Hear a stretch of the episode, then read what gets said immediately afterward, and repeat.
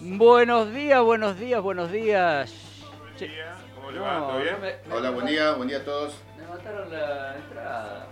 Cortamos. Recién llegan, recién llegan y me hablan de buen día. Por lo ¿No menos creen? llegamos. Sí, eso es verdad, eso es verdad. Este, hay que reconocer, bueno, algunos, y aparte cumplieron con la palabra, ¿ves? Decía Fangio, el- para ganar las carreras lo importante es llegar. Ay, qué mal que estás. ¿No decía eso? No, yo le cuento a la audiencia, qué mal que estás, Jos. Ánimo, ¿eh? Vamos, una insulina de mate te vamos a dar. Ánimo, arriba, arriba que es sábado. Tengan fe, tengan fe, se puede empeorar. Bueno, acá estamos con Atilio, Atilio Arruba, estamos con Hugo Orsili y, y José Poggi. Eh, para arrancar esto que dimos de llamar Salsa Blanca, todos los sábados acá en la 105.3. Y José le va a contar qué dice el cartelito. Y sí, también Carlitos Aristegui, también en la conducción acá. Tengo la voz tomada, parece un poquito. ¿O tomaste con la voz? Pero es por lo que te No, tomaste. no, no, no, no. Es un poco. La, la salud, la salud. Estoy como Luisito Barrala, que también por ahí mandaba un cariño grande que estaba en pobre. ¿Vive todavía o...? ¿En serio? No, no. Esta vez sí. Esta vez sí. El problema es que corremos riesgo que se salve. No, No. ¿en serio? Sí, sí, sí. Oh. Pero bueno, vamos a hacer todo lo posible para que eso no pase. Hagamos una cadena de oración. Suspendemos la flor entonces. salve, Sí. obviamente. Para mí sí. quiere ver el partido de Güemes hoy Luna Par y se quiere hacer. Ah, ¿sí? Eh, Y hay, capaz. hay una competencia ahí con el Gabriel Prieto, ¿viste? No me digas. Son los clubes de cada barrio. ¿Y vos qué decís que va a ganar? Yo digo que. Empate. No sé. No tengo ni idea porque tiene ventaja Güemes y no sé qué va a pasar, la verdad. Ah. Veremos, es por el ascenso, ¿no? Bueno, les comunicamos que estamos en el celular 29 44 95 50 53, en el teléfono fijo 44 59 679. Estamos en Instagram en Radio 105.3, Bariloche, Facebook Radio 105.3 Sueño, en Twitter Radio 105.3 Sueño, arroba Bariloche 105.3 FM y en Facebook eh, online estamos en fmsueños.com.ar, estamos también en donde nos quieran ver, en Salsa Blanca, en este programa, Salsa Blanca todos juntos, le aclaramos eso, si nos quieren escuchar y nos quieren ver, estamos acá. Bueno, empezamos con el sábado, Arrancamos con este sábado. este un sábado duro. Sí, es duro para algunos, ¿no? Vos, Atilio, no estabas en esas. No, no estaba. No, no. No, no, tenés otra cara. Gracias, gracias. No, por favor. Bueno, hemos pasado una, una semana interesante con, con muchas noticias.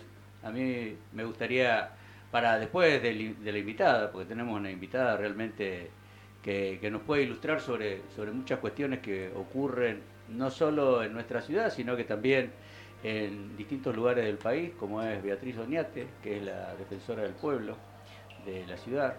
Eh, a lo que le vamos a preguntar, entre otras cosas, Huguito, hablábamos de- del tema de, Y el tema jubilatorio. de temas jubilatorios. eh, yo, yo, yo. Este, Porque se prorrogó por tres años ahora la moratoria para amas de casa.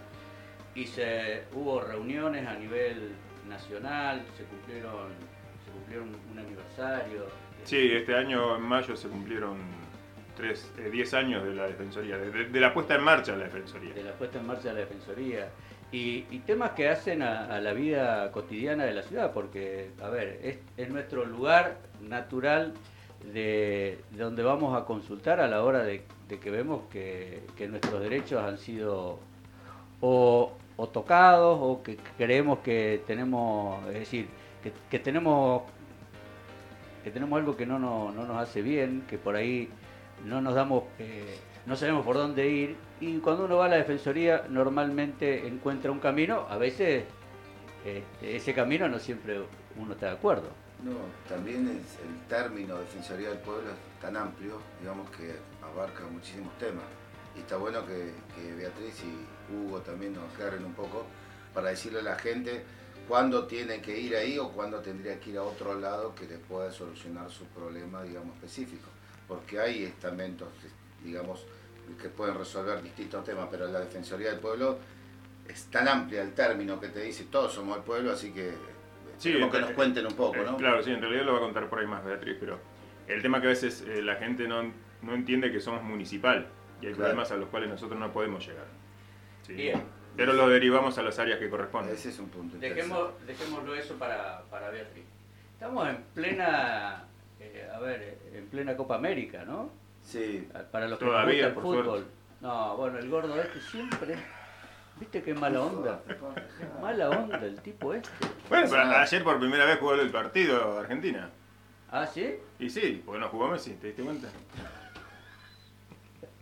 No hizo nada. Bueno, a ver. Y se lució y- el y equipo. también- Y también, bueno, pero a ver, ¿Messi formaba parte de los 11 o no? Sí, por supuesto, pero Entonces no, no centralizaron todo en él, que es lo que hacen siempre. Bueno, eh, pero ¿eso es un crecimiento o no? No voy a hablar de fútbol con alguien que no sabe. No, eso, eso es verdad. ¿Para qué le vamos a dar la palabra a alguien que no perder tiene tiempo, idea? podés perder tiempo. Es Claro. como hablar de, de cocina con un albañil. No Eh. podés hablar, no. No. Un tipo que dice que Messi no juega al fútbol, no, no No, sabe no, no. fútbol. Dije que la selección fútbol. no es selección desde que No, está Messi. no, no, no, no la quiere arreglar ahora, no. Ya no, está, ya está. Pero No. aparte jugaron, jugó Jaguares. Salió cerca a la final del Super Rugby. Bueno, Sí. eso es- bueno, ahí hay un- un- también un tema de equipo. A ver, eh, Totalmente. en- no hace mucho tiempo atrás, el rugby, como lo hablamos con Jorge cuando, cuando llegué, eh, de cuáles eran las expectativas de aquellos que jugaban al rugby. Era, para nosotros era totalmente amateur. Algunos eh, de nuestros jugadores lograban algún contrato más o menos en, en Europa, pero mm, no pasaba de eso. Hoy estamos jugando al primer, a un nivel mundial, no digo al primer nivel mundial, pero podría decirlo porque los Pumas salieron terceros en el Mundial de Francia, por ejemplo. Sí, a ver, eh, el Super Rugby es un torneo, vendría a ser como un mundial de clubes, porque son clubes. Sí, sí, son franquicias. Son, claro, son franquicias, exactamente. Y, y estamos en el nivel, el primer nivel, digamos, mundial. Llegar a, a final con esas franquicias que son todas, ya sabemos que nos toca, a nosotros nos tocan la- las más difíciles, que son las partes de Nueva Zelanda, Australia Sí. y Sudáfrica. Sí. Las partes de la- las- El hemisferio sur. El hemisferio sur. El hemisferio sur. Claro, nos tocan las más difíciles. Así que no es porque después hay juegan en Europa, pero acá nos toca llegar a la final. Argentina, digamos, ¿no? Que no es No es un país que se Nosotros- caracteriza por claro, el rugby. Nosotros pateamos la redonda, no la ovalada. También la ovalada se patea. Pero no es bueno, es bueno. Sí, la verdad que fue una satisfacción ayer verlos y esperemos. Bueno, llegar a la final. Podríamos, podríamos Bueno. hablar con alguien que tenga que tiene que ver con el rugby, que estuvo acá, eh, que estuvo trabajando con los Pumas mucho tiempo, que es Diego Tislac. A ver si después en un momento lo, lo encontramos por teléfono y, que nos cuente sucintamente, ¿no? Esta, a ver, ¿cuál es la importancia? Porque a veces uno no se da cuenta. Es decir, hablamos una vez acá con, con Miriam Mayorga, que iba a un campeonato mundial, ¿no? Y para nosotros, en realidad, es una nota, es una chica que la sentimos como, como, como alguien que nos represente y demás, pero la importancia, es decir, el que vio el partido de Argentina-Escocia, donde jugaban eh, chicas que, que hacen el fútbol amateur, que, que se sacrifican todos los días, que van en bondi, que hacen- bueno, que juntan plata, que, es decir, todo eso al lado de alguien que le pagan, que tiene una vida acomodada, que le pagan para jugar al fútbol. Eh, bueno, es, esa, ese gran abismo que hay entre unos y otros, a veces no nos damos cuenta y creemos que es normal, y no es normal. No ¿no? es normal. Llegar a ese nivel, Bueno, de hecho, la semana pasada en Entre Ríos, Argentina salió campeona de softball. De softball. masculino. sí. No sé si hay algunos, por la edad que tenemos, creo que algunos jugó al softball en la secundaria. ¿no? En sí. la secundaria lo El softball es la versión light del béisbol. O sea, no es tan agresivo, tiene otras pautas. Y a mí me favorecía, yo con lo gordito que era, podía jugarlo tranquilamente. Porque, ¿Por qué aplica eh, el ERA? Claro.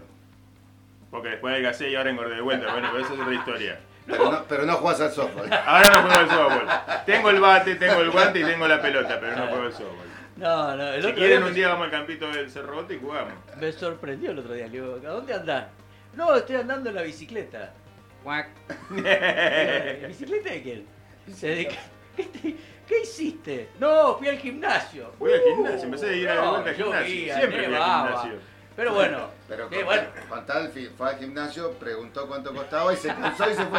No, no, no. Hasta ahí. Hasta ahí llegó. No, no, He vuelto a un viejo amor. muy bien, muy bien. No, yo quería tomar un poco, continuar con las palabras de Carlos y sobre todo porque es algo que nosotros conocemos como, como trabajadores de entidad deportiva, que uno siempre ve a veces el final de la película. Por ejemplo, vemos ahora que eh, se triunfa afuera, los Pumas, los Jaguares, Argentina, Miriam Mayorga, softball, y esas cosas, y podemos hablar de un montón de deportes, que el trabajo o el sacrificio que hacen las familias y los chicos y las chicas que se dedican a eso es exactamente, digamos, valorable y, se pierde a veces de, visión, no se visibiliza, visibiliza, visibiliza. Bien. Visibiliza. Exactamente porque solamente vemos el final de la película. Y eso llevó todo un proceso, al cual los chicos empezaron jóvenes, dejaron cosas, sacrifican el estudio, sacrifican la joda, digamos, porque vos para llegar a un nivel competitivo, olvídate de salir un sábado, olvídate de salir con tus amigos, dejar cosas, digamos, importantes, la familia para ir a entrenar, sobre todo acá en Bariloche con el frío que hace.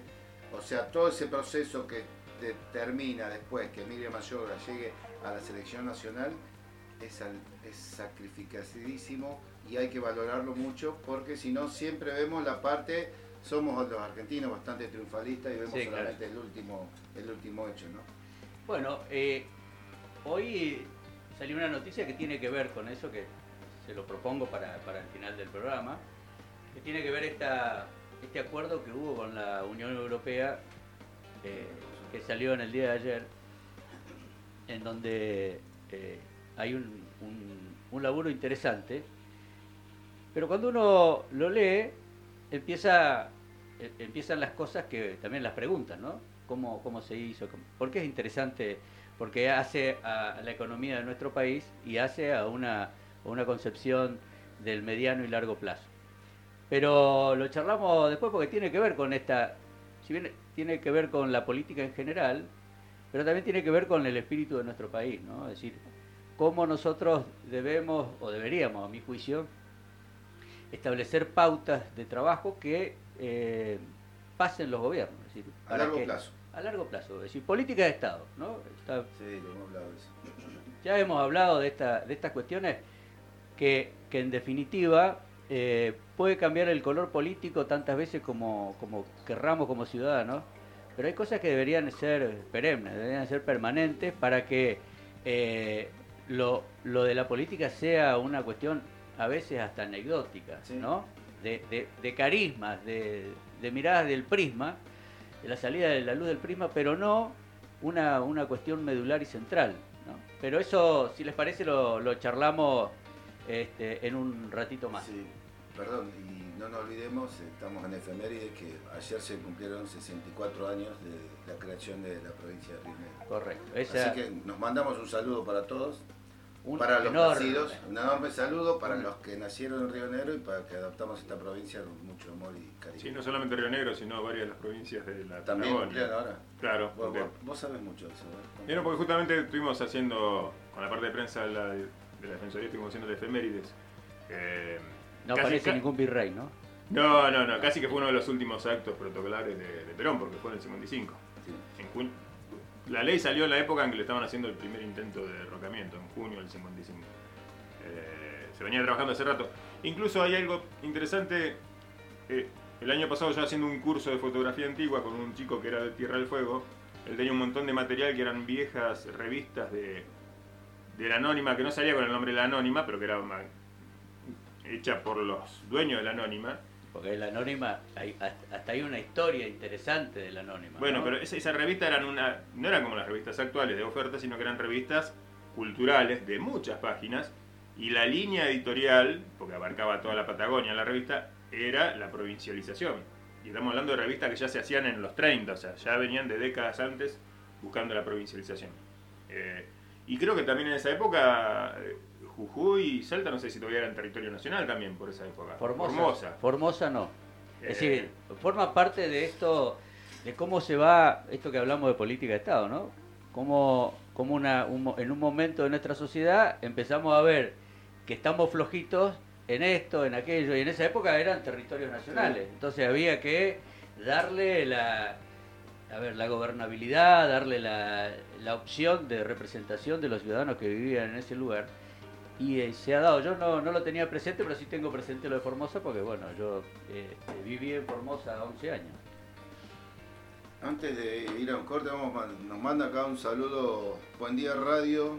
Saludos a ese lindo programa. Los escucho. El peluquero Carlos. Ah, Carlito Nuestra Señora de las Nieves, kilómetro 13. ¿El peluquero, de, ¿El peluquero de Carlos? No. No, No. no, Ah, se, ah, se muere de hambre, pobre tipo. No, por aparte pelado como yo, así que más que. No, no, no, peluquero Carlos. No, Carlos. Carlito Roch. Sí, Sí, sí. sí. El, el peluquero mío. El peluquero de Jorge. Del papá de Jorge.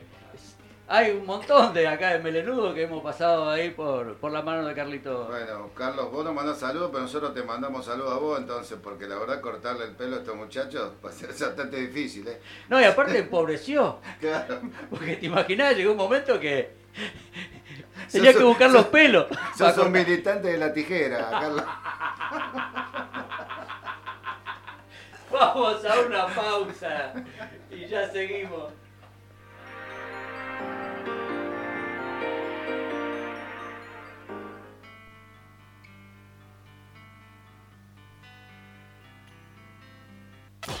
La información general, la actualidad y todo lo que usted debe saber sobre la capital de los lagos del sur te lo contamos en 120 minutos. Los sábados de 10 a 12. Te invitamos a seguir participando y ahora también con la música que usted eligió.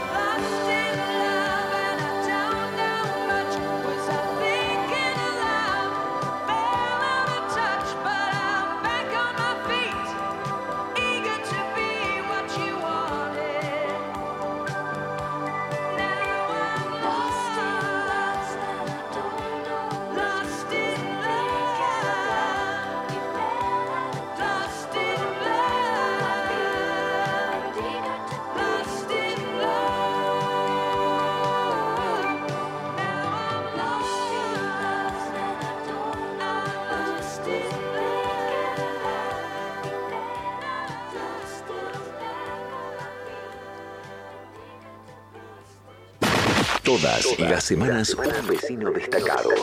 Todas las semanas una propuesta distinta. Todas las semanas nos preparamos para disfrutar una charla entre amigos compartiendo salsa blanca. En la 105.3. Ahora te presentamos a nuestro invitado.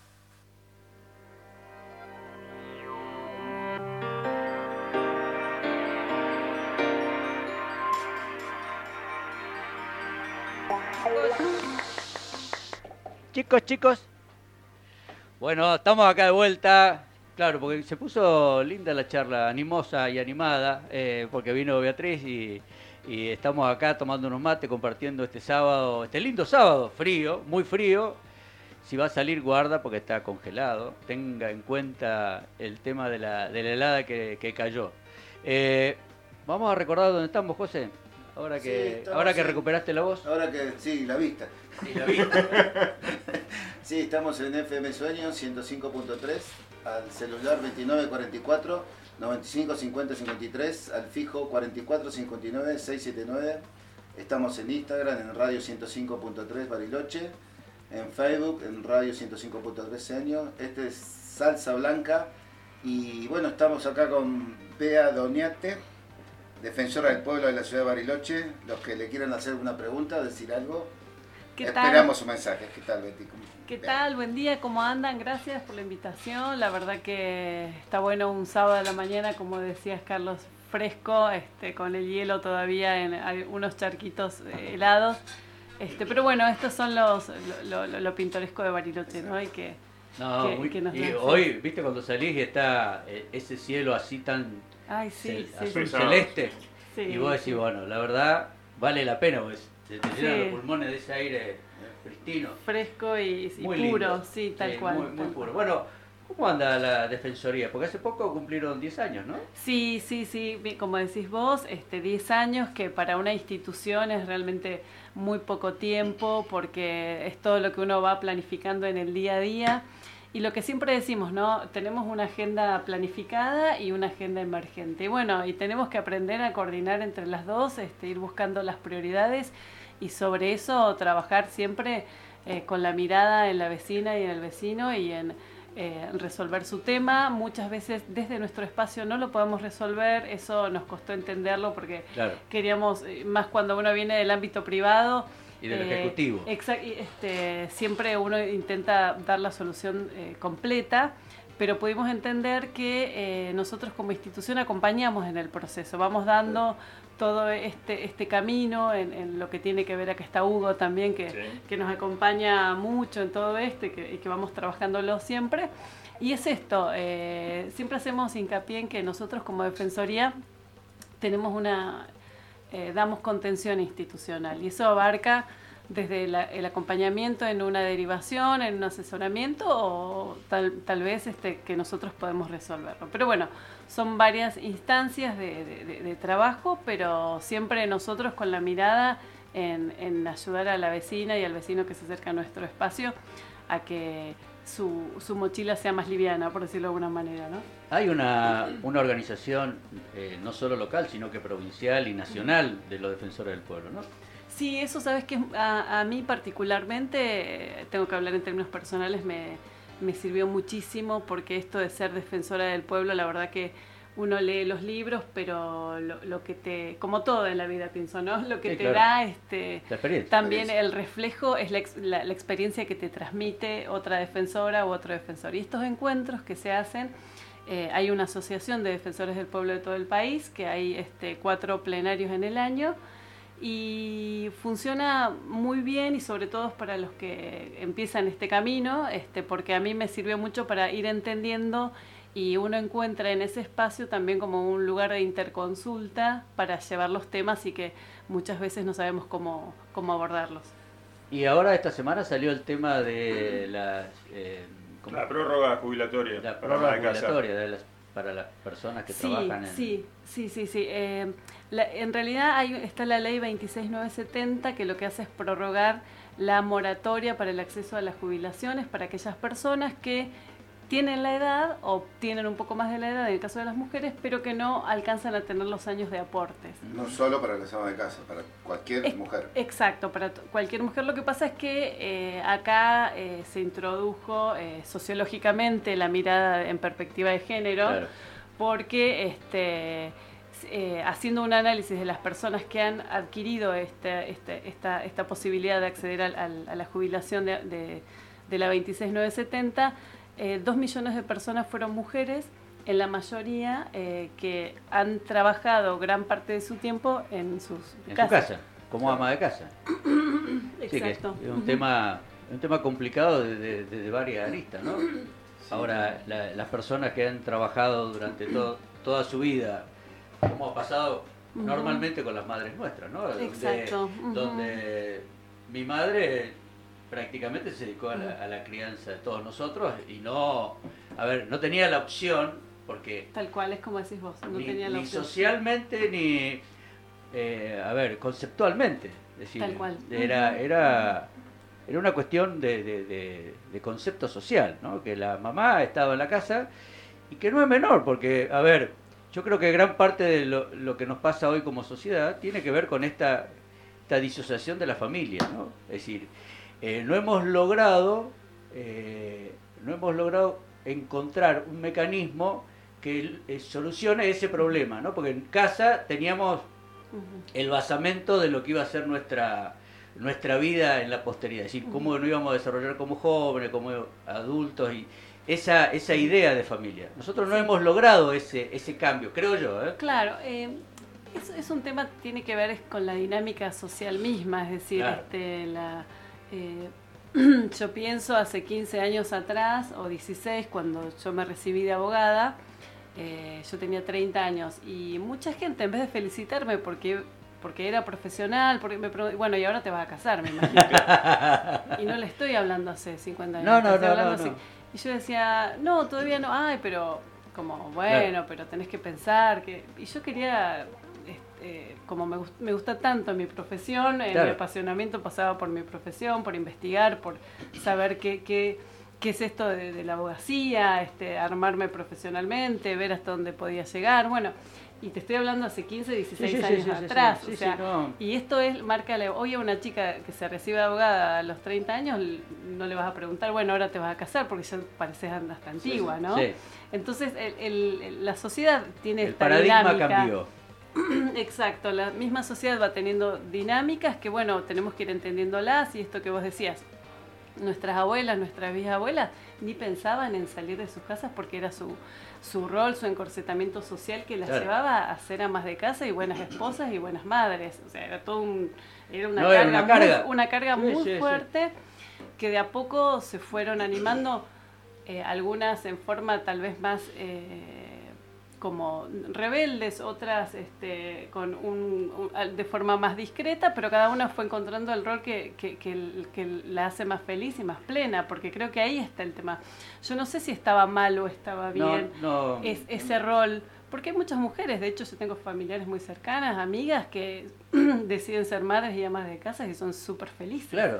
Este, y, y les encanta y viven para sus niños, para su marido y, y- y son súper felices con esa vida. Y hay gente que tal vez prefiere una vida que no tenga que ver con, con, con ser madres en, en este momento. Por eso es, eh, tiene eso que ver con esto, ¿no? Con es que cada uno sea... con cada uno que pueda desarrollarse. Entiendo, entiendo perfectamente el tema de la mujer con su, su decisión de crecer, de crecer. Lo que digo es que pasamos de un tan rápido esto. A ver, cuando yo me acuerdo y llevándolo, no estaba, hablábamos de fútbol al principio. Yo me acuerdo haber visto en el 66 cuando Racing salió campeón, había la- el televisor era como la ventana esta, más o menos. Y era un mueble, era un mueble. Era un mueble, ¿no? Ah, un mueble enorme.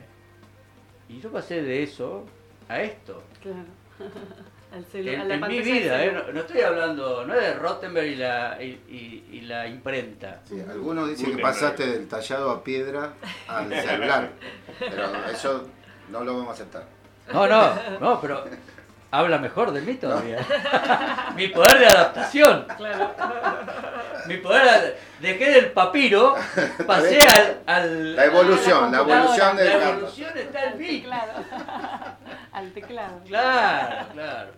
Este, y, y todos los días, obviamente, deben tener, Sí. digamos así, cuestiones que diga, te, te pegan. Porque Sí, sí, sí, sí. yo, bueno, hemos charlado alguna vez, eh, fuimos con el obispo, ustedes fueron a ver al obispo y, y yo estaba presente y charlábamos de cosas que tienen que ver con, con- con la vida diaria de la, de la ciudad y toda la, todo lo que nos pasa, ¿no? Porque a veces eh, me, me me- ocurrió en, en alguna oportunidad de alguien que me dijo, no, me voy al Congo a ser este, misionar. Digo, mira, si realmente querés misionar, tomate el bondi que te lleva a la zona del alto y tenés para misionar, no te alcanza la vida para misionar, para estar dándole una mano a, a alguien que habla igual que vos, que tiene DNI igual que vos, que, que va a la escuela y a veces no puede ir. Yo, viste, esa cosa, reconozco la y, y valoro la, la decisión del servicio, pero a veces eh, también digo, si vamos a hacer... al Sí, no miras al lado. Claro, no mira, no, no mira lo, que tenés al costado, ¿no? Y- pero eso, eso tenés todos los días alguna. Mira, este, es un momento muy difícil. La verdad que nos tocó transitar este, unos años de, de- de mucha recesión en términos económicos, en términos macroeconómicos y en términos, en términos de, de derechos. Así que realmente tenemos muchísimo trabajo en ese sentido porque siempre nuestra función es difícil que se entienda, pero nosotros no somos un organismo de asistencialismo, nosotros somos un organismo de reconocimiento de derechos. Entonces, si vemos que una persona llegó a una instancia de asistencialismo por falta de reconocimiento de derechos, nosotros tenemos que ir al reconocimiento de derechos. Obviamente que la primera instancia va a ser la cuestión de asistencia, pero también la municipalidad, que es el órgano con el que nosotros trabajamos en forma asidua y, y a quien tenemos que, que ensamblar para nuestra tarea, eh, también, eh, como siempre marcamos, que es una mirada de reconocimiento y de acceso de derechos y no de asistencialismo, porque ya ahí le cambias eh, la óptica de, a la persona que le estás brindando esa, esa posibilidad de mediante, tal vez en lo inmediato, esa, esa cuestión para, para el acceso a que tenga una mejor este, calefacción, por el plan calor, eh, cuando hay un problema extremo, le acercan alimentos con determinadas este, características que se tiene que llevar, bueno. Claro, ahí, ahí yo por eso te quería preguntar un poco dos cosas. Quería, si vos más o menos tenés un estimativo de cuánto sería, cuál es el problema más general que se que atienden ustedes y después contarle más o menos al oyente, decir, ¿cuándo tendrías que ir a la Defensoría del Pueblo? Ujú. ¿Por qué eje- un ejemplo en particular? Si mira, ¿te pasa esto? Tenés que venir acá o tenés que ir a otro lado. Contanos Sí, sí. Bueno, nosotros en mesa de gestión eh, trabajamos mucho lo que es eh, el año pasado eh, cuestiones de alquileres, cuestiones de eh, mediaciones eh, comunitarias y eh, asesoramientos jurídicos por violencia de género. Esos han sido como nuestros... Claro, el- Eh, al tope, el- el top- digamos. Sí, claro, el tope de- Top gestión. Claro, El top el five. top five, sí. lo- lo- los casos, lo número uno en cuanto a ranking fueron esas temáticas.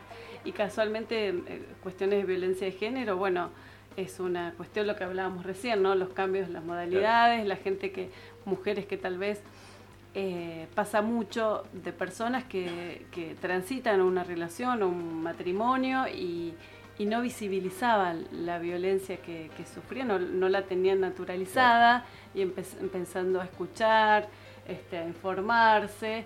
eh, tratan de, algunas no es que quieren separarse inmediatamente, no, este, Siempre eh, quiere tal ver vez- otra tal vez, oportunidad. este, o- tal vez es una violencia verbal este, que, que siempre incomodó o psicológica este, y bueno todo el contexto de los niños de que del tema el, si hay una dependencia económica es decir hay muchos factores que van acompañando y nosotros como defensoría eh, claro, propiciamos siempre el espacio también del reconocer, por ejemplo, eh, mujeres que te vienen a decir, bueno, yo me quiero ir, pero si me voy, mi marido me dijo que voy a perder la casa.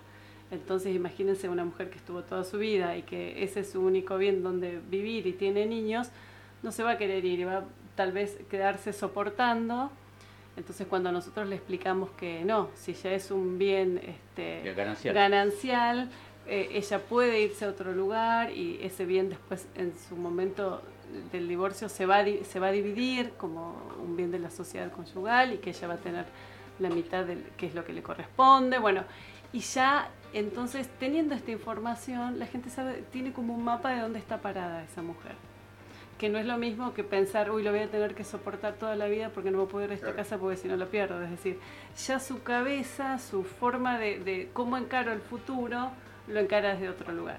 Y parece algo sencillo, que es un asesoramiento jurídico, pero bueno, justamente el saber te da este, es- es- es- esa luz o esa claridad para poder planificar tu vida hacia adelante con esa información que, que Y tenés. si se lo dice a alguien de afuera y con conocimiento, Exacto, se y- permite visualizar o visibilizar una situación que en donde vos estás metido, porque a veces no ves lo obvio, ¿no? Ese, ese es el drama que nos, muchas veces nos ocurre que no vemos lo obvio, lo tenemos ahí adelante de los ojos, tenemos todo el diagnóstico, Pero bueno, somos seres humanos, nos Sí, claro. atraviesan esto un montón. Y ahí de- me, me engancho con lo que decías. ¿Y los alquileres, por ejemplo, cuál sería? Porque, no- ¿Cuál sería el reclamo del...? del- Bueno, hay Sí. muchos eh, con esto de eh, Las actualizaciones. las actualizaciones, Ah, eh, devolución de depósitos Ah.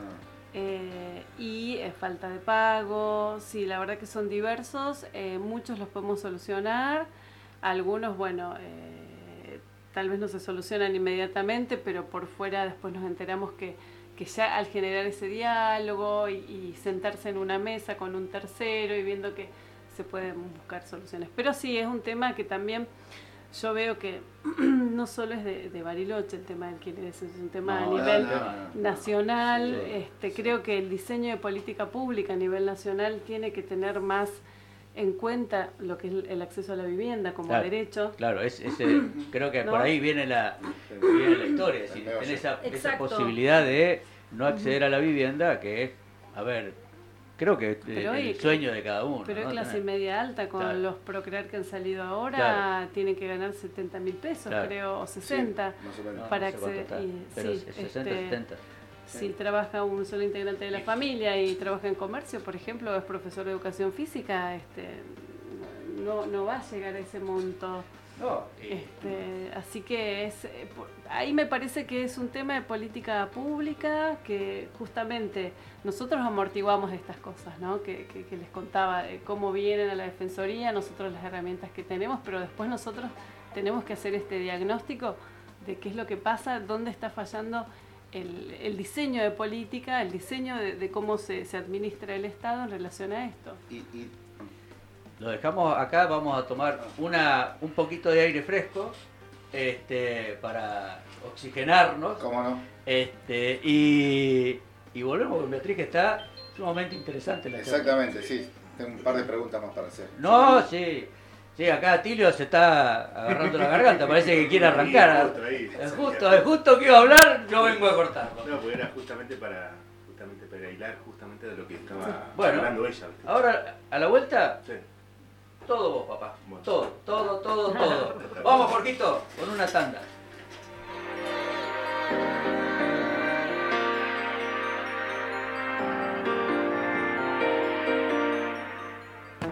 En el oeste barilochense se sienten vientos de cambio. Se sienten aromas distintos. En el oeste se siente gusto a salsa blanca. Sueño FM 105.3. La radio del oeste barilochense.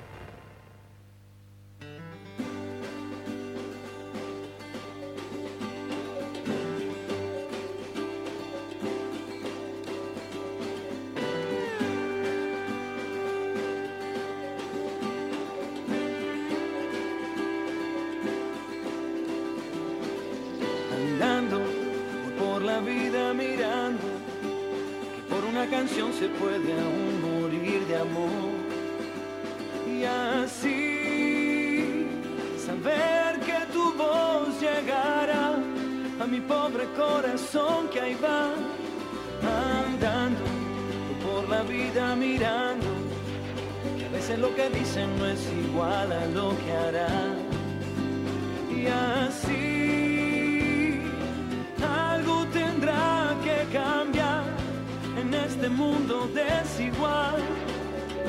Creo aún en la voz de las personas con buen corazón, porque sé que no soy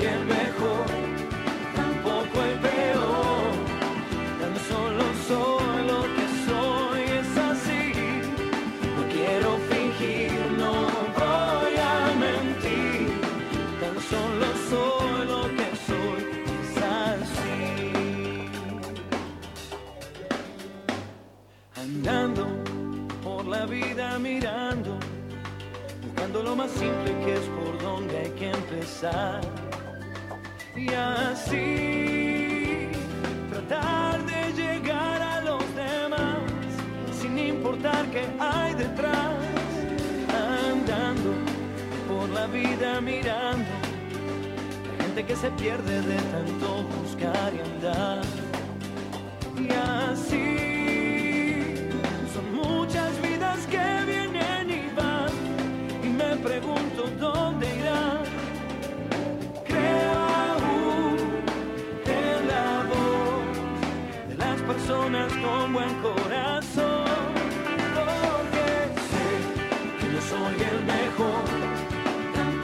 tampoco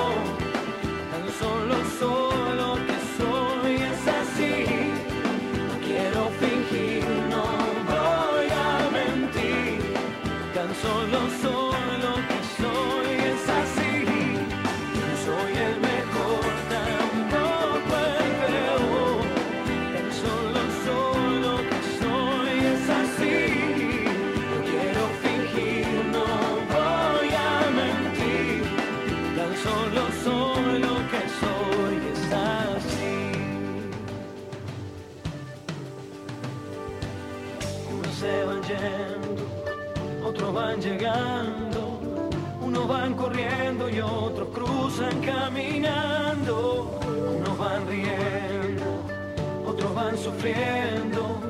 Eso es lo que miro cuando siempre voy andando. Quiero imaginar un mundo nuevo donde el frío Bueno, estamos de vuelta. Estamos hablando acá de los teléfonos, de, de qué, de qué es cada cosa. Ah, parece vendedor de No sé para qué teléfono. empresa trabaja, pero. Bueno, La que pague mejor. para, para el mejor postor. bueno, vea, eh, un, un temita, bueno, lo que charlábamos recién y que lo comentaba entre vos y Hugo, que era el tema de la humanización. Hablamos de humanización, hablamos de eh, esta cuestión de interacción. También te contamos que nosotros, este es un espacio la- de la lista eh, de la lista blanca de la, de la cooperativa, en donde todos venimos de, todo, de, de lugares totalmente diversos. Bueno, de hecho vos estabas hablando con Atilio de que vos decías de dónde Mm, sí. esta, esta cuestión, ¿no? Así que somos de todos lados, pero somos todos vecinos, ¿no? Que eso, lo que nos une es una mirada distinta de la, la conducción de la cooperativa. Y eso, así nos juntamos, ¿no? Es como diría el Papa, estamos todos en la misma casa. Estamos todos en la misma casa. Entonces, Exactamente. Esa es, esa- por eso nos juntamos. Bueno, te consta porque vos nos has visto, bueno, Hugo trabaja con vos y demás. Pero un poco era contarte en dónde, en dónde estábamos parados nosotros, porque en esto todos los días hacemos ejercicios personales para ver cómo salvamos situaciones en donde en muchos de, muchos de los casos pensamos distinto y a veces diametralmente distinto.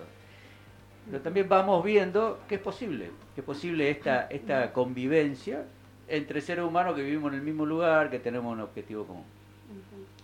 Y ahí te doy pie, o le doy pie para hablar de esto de la humanización, que me parece que es, es sumamente importante, porque hoy en la era digital, hoy en el WhatsApp, y demás, eh, perdemos la cara del otro, perdemos esa, esa cuestión de pararse adelante del otro, mirarse a los ojos y decir, che, bueno, mira, a mí me pasa esto, un poco lo que decías vos de la señora, ¿no? de la, del ama de casa que tiene este problema enorme de convivencia y demás, y que no lo puede transmitir, y bueno, y, y necesita a otro ser humano que le solucione el problema, porque esto es un problema de los seres humanos.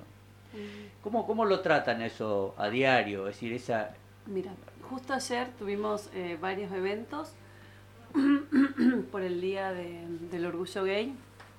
Se hicieron unos talleres en- que lo organizó la- el Consejo Provincial de la Mujer, vino gente de la Dirección Nacional. Tuvimos eh, unos talleres que para hablar de la articulación de las instituciones, por ejemplo, con el derecho a la identidad. Bueno, y, y, bueno, en nuestra mesa, en nuestro panel de la Defensoría del Pueblo, hablamos de eh, que nosotros acompañamos en la contención institucional. Es decir, le brindamos a esa persona que viene a la Defensoría primero contención institucional. ¿Qué es eso de la contención institucional? Justamente esto, verlo al otro como un par, no porque nosotros estemos de, de un lado del mostrador hoy, porque esto Eso, también es claro. circunstancia, Sí, sí, eso sí. nosotros lo tenemos más que claro. Eh, vamos a tomar distancia y lo vamos a ver como si fuese un experimento de, de- de- de, no sé, de De laboratorio. Al contrario, este, es, es- es un vecino, es un hermano, tal vez no, no en términos este, religiosos, No, pero un claro. hermano en términos de humano, de humanidad.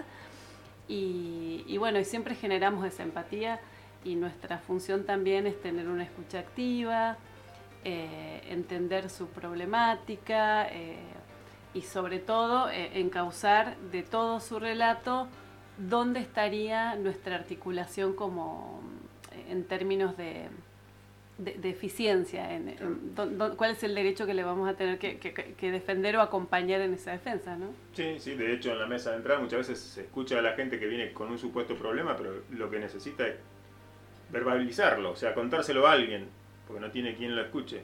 Y por ahí después se va eh, con o- hacia otro lado, porque no es para atenderlo nosotros, pero por lo menos tuvo alguien que lo escuchó, que le dedicó media hora. Hay nuestras abogadas a veces en algunos casos tienen turno de media hora, pero han tenido casos que estuvieron tres horas charlando con la gente. Y después tenés mediación, que se terminan por ahí dos personas que tenían diferencias abrazándose, llorando. ¿viste? Pasan un montón de cosas que en otro ámbito estatal no va a pasar nunca. ¿sí? Eso es lo que nos diferencia también un poco. ¿Y, y en qué nivel los afecta person- personalmente ese tipo de problemas de ustedes? Ah, es maravilloso. Va, al menos Sí, el casos proceso, casos, sí. sí. sí, cada uno de los procesos para nosotros eh, no- nos humaniza cada vez más también. Sí. Es decir, este, entender que, que, bueno, que podemos acompañar, que, que podemos darle a esa persona que, que le devuelva un poco su sonrisa, su, ga- su, su, su entusiasmo por algo que estaba como un poco ya como lo había dejado, ya está, el Estado hace esto, no lo puedo resolver, como darle esa herramienta para, para aliviarle un poco su, su vida, es- para nosotros es fabuloso. Sí, o sea, sí. nos sentimos muy bien en ese Hubo sentido. un caso, por ejemplo, que a mí me- en particular me tocó, que era el del chico este, Sí. el correntino, vive que había venido a, a trabajar acá, contratado por alguien que era medio familiar y qué sé yo, y acá se encontró con que era todo al revés, tuvo problemas. se Era un trabajador golotrina, Claro, se terminó yendo de la casa, dormía en la calle, le robaron todo, los dos bolsos que tenía con ropa. el celular. Lo estaban, le estaban haciendo el aguante en el automóvil club. Entonces vino a ver qué solución le podíamos dar. Y lo único que hicimos fue articular con el MAU para que estuviera un día ahí y el MAU le consiguió un pasaje para volver a Corrientes, que era antes de Semana Santa. Entonces cuando pasó Semana Santa nosotros estábamos contentos. Se fue, eh, me acuerdo el nombre del chico. Dijimos, ya se habrá ido, ya está en Corrientes, qué sé yo. Al día siguiente aparece. Porque a último momento le hizo un clic la cabeza y dijo, no, voy a intentar de vuelta, qué sé yo. Y no fue. No volvió. No volvió. Entonces ahí le otra Buscó vez. lo- trabajo de nuevo, esa ilusión. de Claro, conseguir sí, esa ilusión, viste, de, de no volver fracasado. Él no quería volver No, fracasado. claro. Y, y bueno, otra vez, darle manija, lo llamó de vuelta a Maús y le dijo, mañana te va. Y no volvió más, o sea, evidentemente se fue a despedir, o sea, pidió turno, permiso en Emaús para irse un rato a despedirse de los chicos del Automóvil Club que lo habían bancado, que le daban de comer, lo dejaban dormir ahí. Y después el día siguiente, evidentemente, se volvió a corriente. Pero son cosas que por ahí no son institucionales y que no tenemos que atender nosotros, pero hacemos la, la conexión porque de lo afectivo, viste, te pega. Sí, aparte una persona muy joven, no tendría más de 28 años. Sí. Eh, y, y también trabajar esto, que, que no era un fracaso, fue una situación de la vida que lo llevó, que él salió a buscar un mejor futuro y hubo un vivo que se quiso aprovechar fue, y que lo Sí. quiso tener tipo esclavo.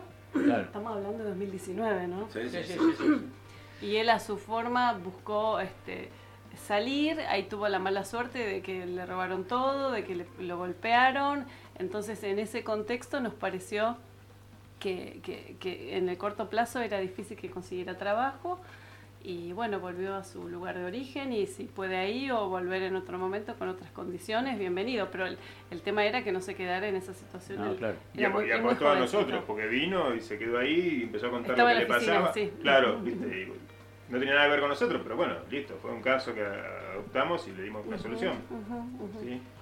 Atilio, te habíamos dejado justo. Te interrumpimos. No, sí, justamente Ah, sí. ella había tocado un tema especial, este, social, que es el acceder este, a la vivienda única, en este caso el procrear, que justamente vos fíjate que para acceder a eso tenemos que tener mínimamente, tenemos que tener mínimamente entre 2 y 3 sueldos de 15 mil pesos. Entonces, ¿qué hablamos acá? Estamos hablando de un número importante, como había apuntado Beatriz, a 70 mil pesos.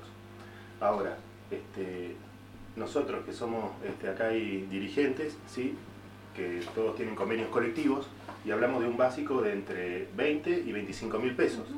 Ahora, ¿qué tienen que salir? Eh, los hijos, los padres, para poder acceder a ese crédito. Ahora, ¿no sería mejor llevarlo? Estamos viendo ahí que la escala salarial de un trabajador no alcanza para, para llegar a ese crédito. Entonces, ¿cuál sería, o la visión que tiene el Estado? Es decir, si a vos, te, vos tenés que ganar 70 mil pesos, entonces, ¿por qué no actualizamos ¿sí? los sueldos de los trabajadores para que puedan acceder y que no todo el grupo familiar tenga que salir para el día de mañana poder este, acceder a las cuotas y poder pagarlo en tiempo y forma y que justamente el Estado usa esta palabra de hipoteca, ¿por qué? Porque a largo plazo, si donde vos no cumplís y hay poco beneficio social, hablamos del trabajo, eh, ¿cómo hacemos eso para no perderlo?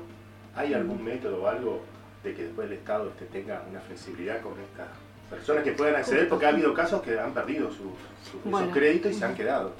Bueno, nosotros este, justamente esto que decís lo vemos como... Eh, ahí como Defensorías del Pueblo nosotros si bien eh, lo que hacemos es juntar información y justamente tratamos de ser ese, ese nexo o ese vehículo o ese, o ese o dar los instrumentos para que haya como una conexión entre los diseños de las políticas del, del, gobierno de turno y lo que realmente necesita la sociedad. Porque muchas veces parece que los funcionarios no, viven una realidad que no es la realidad del, del, común de la gente. Claro. Ahí ¿No? les quería, a ver si se acuerdan ustedes cuál era la, el, para no ser pobre. No, no estábamos en el orden de... 30 mil pesos, la canasta básica familiar, 30 mil pesos. Sí, y en la Patagonia estamos bastante más arriba. Claro, decime quién hoy este, Por eso, es, tremendo. que yo creo y bueno, que la por ahí, creo por ahí que arranca 50, la historia. Hoy el 50 y pico por ciento de argentinos está pasando por una situación de... Entonces yo digo, si uno establece que la Canasi somos creíbles desde el punto de vista de la medición, como decimos que lo somos, entonces creo que el, ninguno debería ganar menos de eso, porque para nadie quiere ser pobre. Es decir, eh, no es, yo creo que la, tenemos como sociedad, yo siempre digo que no nos da vergüenza este, la situación en la que tenemos eh, de pobreza y a veces de indigencia, ¿no? como sociedad. porque en definitiva, el gobierno, los gobiernos son bueno, pero ahí, nuestro. Sí, pero ahí eh, eso, lo que decís, yo creo que no es que no, no nadie quiere ser pobre, nadie debe ser pobre. Es decir, no solamente nadie debe ser pobre, sino que es responsabilidad del Estado que nadie sea pobre. Entonces ahí cambias el eje de la responsabilidad, porque no es que yo por mi mérito, por mi sacrificio, por, por llegar a fin de mes y dejar todo el sueldo en el, en el crédito hipotecario y no salirme a tomar un, ni, ni, ni, comer, no sé, rúcula. Que, no, no, no, este, en el fondo. Pero claro, pues lo tengo que dedicar todo al, al, a la vivienda. Es decir, hay un diseño de política que no te contempla. Entonces, lo que tiene que haber es un, una coordinación de política pública que vea que vos, para que una familia tipo, como decía, hoy gana 40 mil pesos, que de, esos 40 mil pesos tiene que destinar 10, 15% para la alimentación, si tienen eh, 10% para... entonces, y que no más del 30% sea, o el, sí, el 30% es más o menos para eh, la vivienda, ya sea el acceso o, o si... Pero bueno, entonces ese diseño de política pública hoy no existe. No. No existe porque no se, porque no, no se interrelaciona, no está ese cruzamiento de datos de cuánto es el salario en las escalas de, convenios colectivos, entonces planificar por sobre eso. Es decir, hay una desconexión de las políticas públicas con lo que la, la realidad de, cada uno de, los ciudadanos que estamos este, de alguna manera. absolutamente, que ninguno, eh, todo debemos tener la posibilidad de acceder a todo, claro, a, una vida digna, eso sin lugar a dudas, y creo que tiene que ser una política de Estado y que la tenemos que tomar muy en serio. Bueno, poco hablamos hace un rato antes que vos llegaras, de esta cuestión de las políticas de Estado que sobrepasan las situaciones de, de quién gobierna, porque estas cosas, si no, volvemos a arrancar de cero y siempre pierde el que menos tiene, porque siempre es el, el pato de la boda aquel que no tiene la casa, que su trabajo está precarizado. Que... Entonces, tenemos que sacarnos esa máscara de decir, bueno, che, pero tenemos trabajo precarizado, es decir, tenemos a la señora que trabaja en tu casa en negro. tenemos que cambiar esa, esa cuestión porque es como decir, che, fíjate, hay perros sueltos y yo me lo llevé puesto. Sí, está bien. El- hay un señor que dejó el perro, una señora, una señora que dejó el perro suelto, pero vos ibas a más de 60 kilómetros por hora. Entonces, hay responsabilidad como ciudadano, no como habitante. Siempre trato de decir, muchachos, nosotros vivimos acá, pero hay que ser ciudadano, hay que hacerse responsable de cada una de nuestras acciones. En, el, en lo micro y en lo macro, porque si no tenemos esta disociación, ¿no? Entre decimos, bueno, eh, para, para tener una vida digna tenés que ganar 70 lucas. ¿Y cuánto ganás? Y no, yo llevo apenas 25. Entonces acá hay algo raro. ¿no? Eh, hace exacto. poco, charlando con un amigo que vivió durante años en Suiza, de hecho también tiene la jubilación suiza, hablábamos de esto, él había sido empleado público, ¿sí? Y el cálculo que se hace para el salario de la gente es, el Estado lo hace, bueno, ¿cuánto necesita para alquilar? ¿Cuánto necesita por mes para comer? ¿Cuánto necesita para distraerse, salir al cine, ir a comer, comprarse revistas? O sea, hacen todo el cálculo y ahí se fija el salario. Acá fijamos, bueno, está bien, para no ser pobre tenés que ganar más de tanto, pero no te lo dan.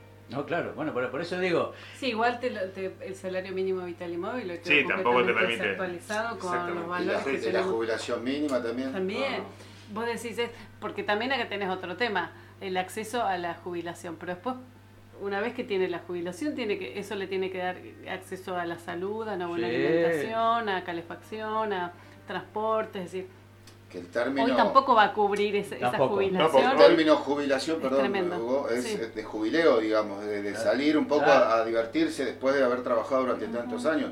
Y vos sabés que el 90% de los jubilados terminan sufriendo, digamos, cuando se acceden a la jubilación, porque sabés que como te bajan el ingreso que vos tenías en actividad, que más o menos ronda en un 60% lo que cobras de lo que cobras en actividad, es como, por eso también está el rechazo a veces de jubilarse, si no, no me quiero jubilar porque no puedo vivir con, si cobras en, la- en- en actividad 25 y salís a jubilarte con 17 lucas, estás arruinado. Sí, si no cobra la mínima, que la mínima debe estar en sí, 11. bueno, por eso, te dan un... perdón, pero tenemos que ir a una, una tanda, si no, mirá la cara de enojado que tiene Jorge. Bueno, perdoname, no te enojes, no te pongas así, Jorge, no te pongas así. Bueno, una pequeña pausa y volvemos con Beatriz que está más que interesante. Ya hay que ponerse los guantes, ya el casco para la cara. Vamos.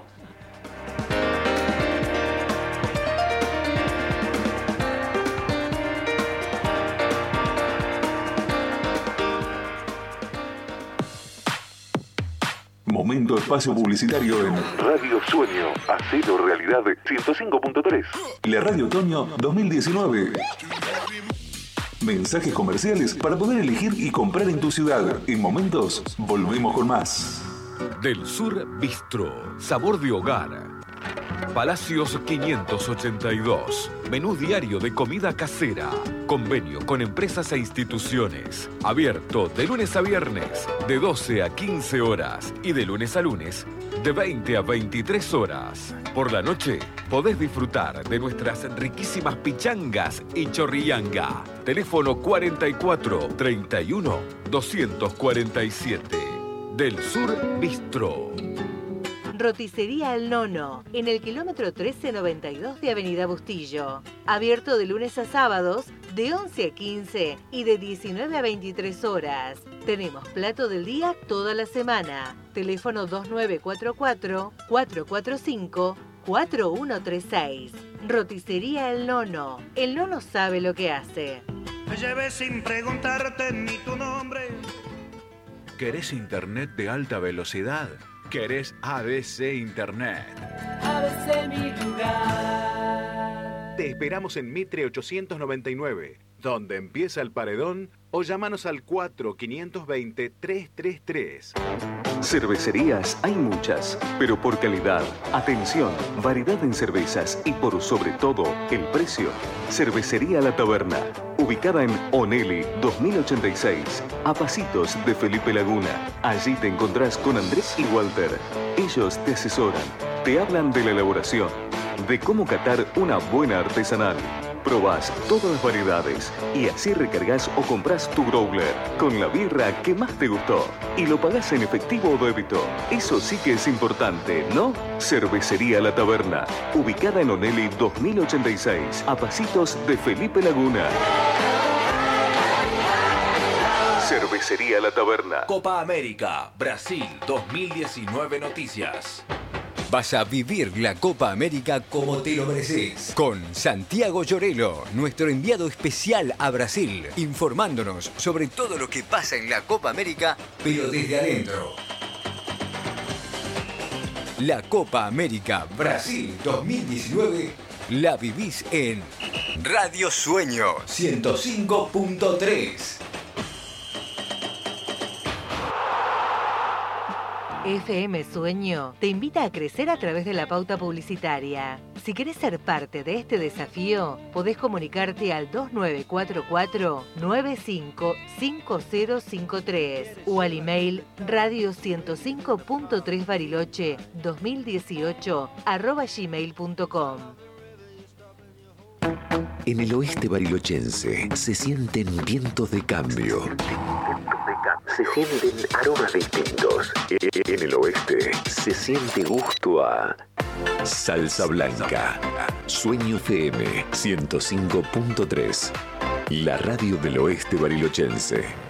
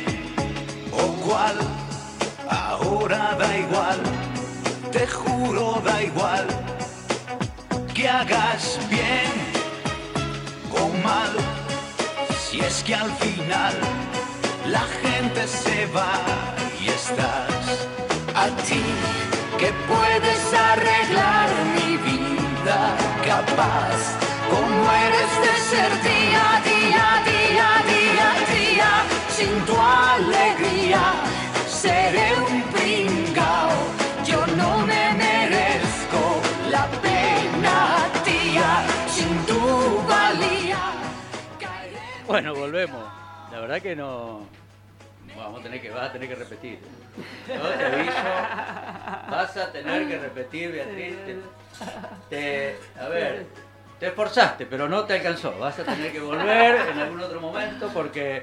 No, porque la verdad que hay muchísimos temas que hacen a, a la vida de Bariloche. Bueno, recién hablaban de la salud, hablaban del transporte público, hablaban. Todas las cosas que nos pasan todos los días y que son realmente que no, no, no le encontramos la vuelta, porque obviamente no hay cosas que no, no le encontramos la vuelta. Y hablando de no encontramos la vuelta, seguramente me está escuchando Fernanda acá de la Junta. Bueno, yo se lo comentaba a Hugo esta semana. Que bueno, tenemos un vecino que anda, que, que tiene un problema de la vecindad, como diría el chavo, ¿no? Y bueno, llamamos, lo llamé a Hugo, por un tema de, de- de confianza, este, para ver cómo hacemos, porque tiene un problema con una vecina que a veces le larga el perro, a veces un chico le saca la- las plantas que él planta en la, en la vereda. Entonces, eh, pueden ser cosas de chico o pueden no ser cosas de chico, ¿no? Entonces empezamos a hablar de la mediación. Exacto. Porque esa, esa herramienta nos pasó, nos pasó estando eh, con algún terreno que tenemos acá, hemos ido a la defensoría en otra, en otra época para ver cómo llegamos a una solución. Eh, pero es una herramienta muy interesante, muy, Sí. Digamos, proactiva, ¿no? Sí, nosotros tenemos, bueno, este servicio de mediación comunitaria, que es una herramienta de trabajo súper eficiente porque abre un, espectro para, para las personas que vienen eh, que realmente eh, supera las expectativas eh, en términos de, de soluciones. Muchas veces nosotros como Defensoría tener este espacio de mediación comunitaria es propicio justamente para lo que es eh, ser un lugar de encuentro para los vecinos. De hecho tenemos, yo me acuerdo un caso que venía una vecina y nos, eh, nos dibujaba como que el vecino era tremendo, eh, una persona hasta que Un era- ogro. que daba, claro, que daba miedo, bueno convocamos una mesa de trabajo, siempre con recaudos, eh, y en un momento se, se, se sientan, empiezan a entablar un diálogo y en el diálogo se dice, yo usted no lo conocía, yo tampoco. O sea, todo esto que la señora nos, nos eh, hablaba de este señor era por que le decían que este vecino decía que era. Claro. Entonces, eh, y después se fueron con un compromiso de, de trabajar en conjunto para, para una parte de, de- de- de las viviendas que estaban, eh, que estaban cercanas y, y bueno, se pusieron a armar ese, ese, ese- ese acuerdo y bueno, este, después empezar a llevarlo adelante en diferentes etapas. Pero quiero decir, es una herramienta que invita al acercamiento entre los vecinos que muchas veces hasta tal vez ni se conocen, pero ya por lo que le dijo otra persona a una de ellas, van con toda esa carga y con todos esos prejuicios de, de, de, de quién. Y cuando se sientan a hablar, la verdad que en este caso tuvieron muy buen diálogo, este, bueno, y nosotros tenemos algunos tips como de la mediación comunitaria puntual, ¿no? Tenemos herramientas, hay personas que están muy preparadas en lo que es mediación comunitaria, tienen los tips de, cómo se debe llevar adelante una mediación, si vemos que hay una situación un poco compleja, eh, tratamos de que sean separadas para no poner a las personas en el mismo ámbito, si por ahí no, no, no hay algo todavía resuelto y podemos ser intermediarios para, para llevar eso adelante.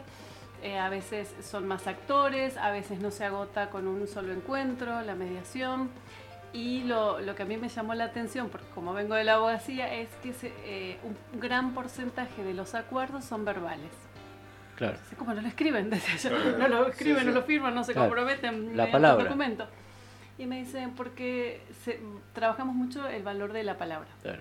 en la- o sea, en general, ¿no? Y me parece que eso es esto que vos decías, volver a tal vez esa valoración de, del- de- con- de vecinos a vecinos, de saber que si me dijo que va a ser así, confío en mi vecina, en mi vecino, porque él me lo dijo, me dio su palabra.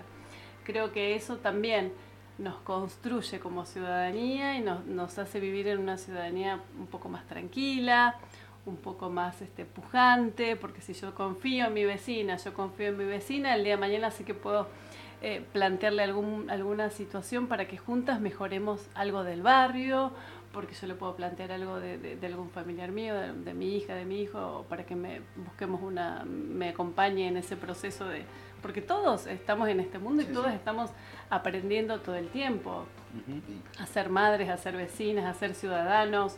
Entonces, el vínculo de la confianza lo que nos permite es decir, bueno, yo esto no lo sé, ¿cómo hago?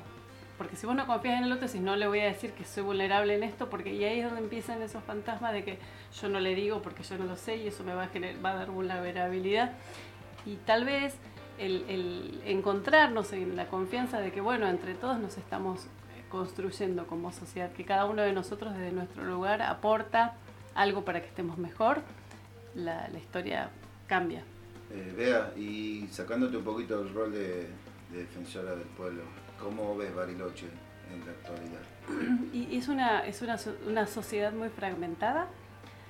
En- Es una sociedad que, mm, que, que está en permanente movimiento, pero tiene que también que ver con, con la migración y bueno, que siempre hay un recambio de gente que viene a probar, a intentar. Eh, los barilochenses que estamos desde hace muchísimos años acá o que nacimos acá y, y- o los que vinieron hace muchos años y, y ya se consideran barilochenses tienen una dinámica y la gente que recién viene tal vez no tiene ese sentimiento de pertenencia tan fuerte que tenemos nosotros y con el tema de los perros tal vez tiene un poco más de liviandad o con la basura, bueno, la dejo en esta esquina, no la dejo acá. es- tal vez los barilochenses eh, también tenemos un poco de esas conductas eh, livianas, pero es una sociedad eh, compleja por eh, todas estas este, condimentos que se van dando en la, dinámica social propia, por ser una ciudad turística, que muchas veces para gente de otras ciudades es, como atractiva en términos de, bueno, voy a hacer como los inmigrantes que decían me voy a hacer la América, bueno, piensan que venir a Bariloche y trabajar la temporada se van a, van a tener mucho dinero y después se asientan y los otros meses no son iguales que, julio y agosto. Y eso va generando una, una situación compleja, eh, mucho mm, desempleo en, en jóvenes, falta de oportunidades para jóvenes, eso lo vemos en la Defensoría, eh, me llegan este currículum, nos llegan, me llevan por, por llevan espontáneos o, me mandan por mail o los más cercanos me los acercan en mano. Eh, y, veo todos los currículums son de personas jóvenes que están con preparación, este, algunos más, otros menos, pero todas personas que se están abriendo a la vida. Entonces, ahí como barilochenses tenemos que como comunidad buscar articular para, para dar esas oportunidades, porque yo agradezco que tuve la suerte en mi adolescencia de, bueno, estudiar en la universidad, en Buenos Aires después empecé a trabajar, es decir, tuve esa oportunidad y pude armarme un proyecto. Creo que todos nosotros, desde nuestros lugares, en nuestras adolescencias, cuando teníamos que eh, ingresar al mundo laboral, vimos un horizonte. Hoy veo que a los jóvenes les cuesta verlo porque no, no, se, no se ve tan fácilmente. Y creo que como políticas de Estado tenemos que estar ahí trabajando. Y yo creo que coincido, ¿eh? el tema eh, Bariloche o grandes ciudades como Bariloche, Roca o algunas del Valle son los faros a veces de, de la línea, ¿no? más cuando tuvimos tanto tiempo de sequía y tuvimos después de la ceniza. Nosotros lo veíamos en, Caritas cuando íbamos a, y veíamos esa, esa cuestión de que habíamos pasado y a, la semana siguiente ya habían venido unos parientes de Comayo, de algún otro lugar, porque bueno, ahí ya no tenían ninguna opción más que el campo. El campo estaba en, retroceso en esa época.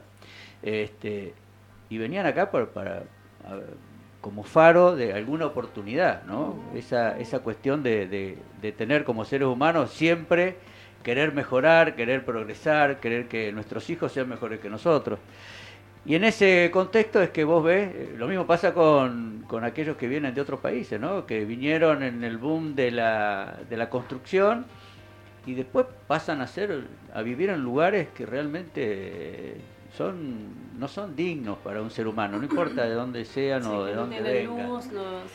Entonces esas cosas, yo soy muy crítico en estas cuestiones de la eh, de las políticas de Estado, ¿no? porque lo que hablábamos de los alquileres, lo que hablábamos eh, por ahí eh, ponemos el foco en, en cuestiones que y no le damos oportunidades a otros que realmente pueden. Y después empezar con a ver quiénes ¿no? Esa balanza, a quién, cómo, dónde. Bueno, y nosotros como Defensoría del Pueblo, en, cuando estamos en el a quién y dónde, eh, nosotros tenemos que pensar prioritariamente en las personas como más, vulneradas por el sistema. Claro. Es nuestra obligación. Obviamente que vamos a acompañar reclamos de diferente índole, pero siempre con la mirada en los sectores más vulnerados por el sistema, que generalmente tiene que ver con este, situaciones de falta de acceso o porque no tienen voz, este, niños, niñas, adolescentes, eh, personas con discapacidad, adultos mayores. Esa, esa es nuestro, nuestra mirada permanente en, que sean incluidos y en, y en, que no sean vulnerados. Bueno, realmente muchísimas gracias, Bea. este, podríamos seguir todo, todo el programa, pero bueno, tenemos alguna otra algunas otras cosas ahí dando vueltas que, de las que queremos charlar. Eh, de todas maneras, esta de tu casa, cuando quiera. Bueno, muchas gracias. Cuando Después te pasamos la factura de impuestos. Claro. bueno, yo digo que la factura la tiene ella. Le tiene que aguantar a él, ya está. Ya, el castigo. Ya está, el castigo ya está. Ya está, ¿no? Vea, muchísimas gracias. Eh. Muchísimas gracias, por la información. Eh. Gracias por la invitación.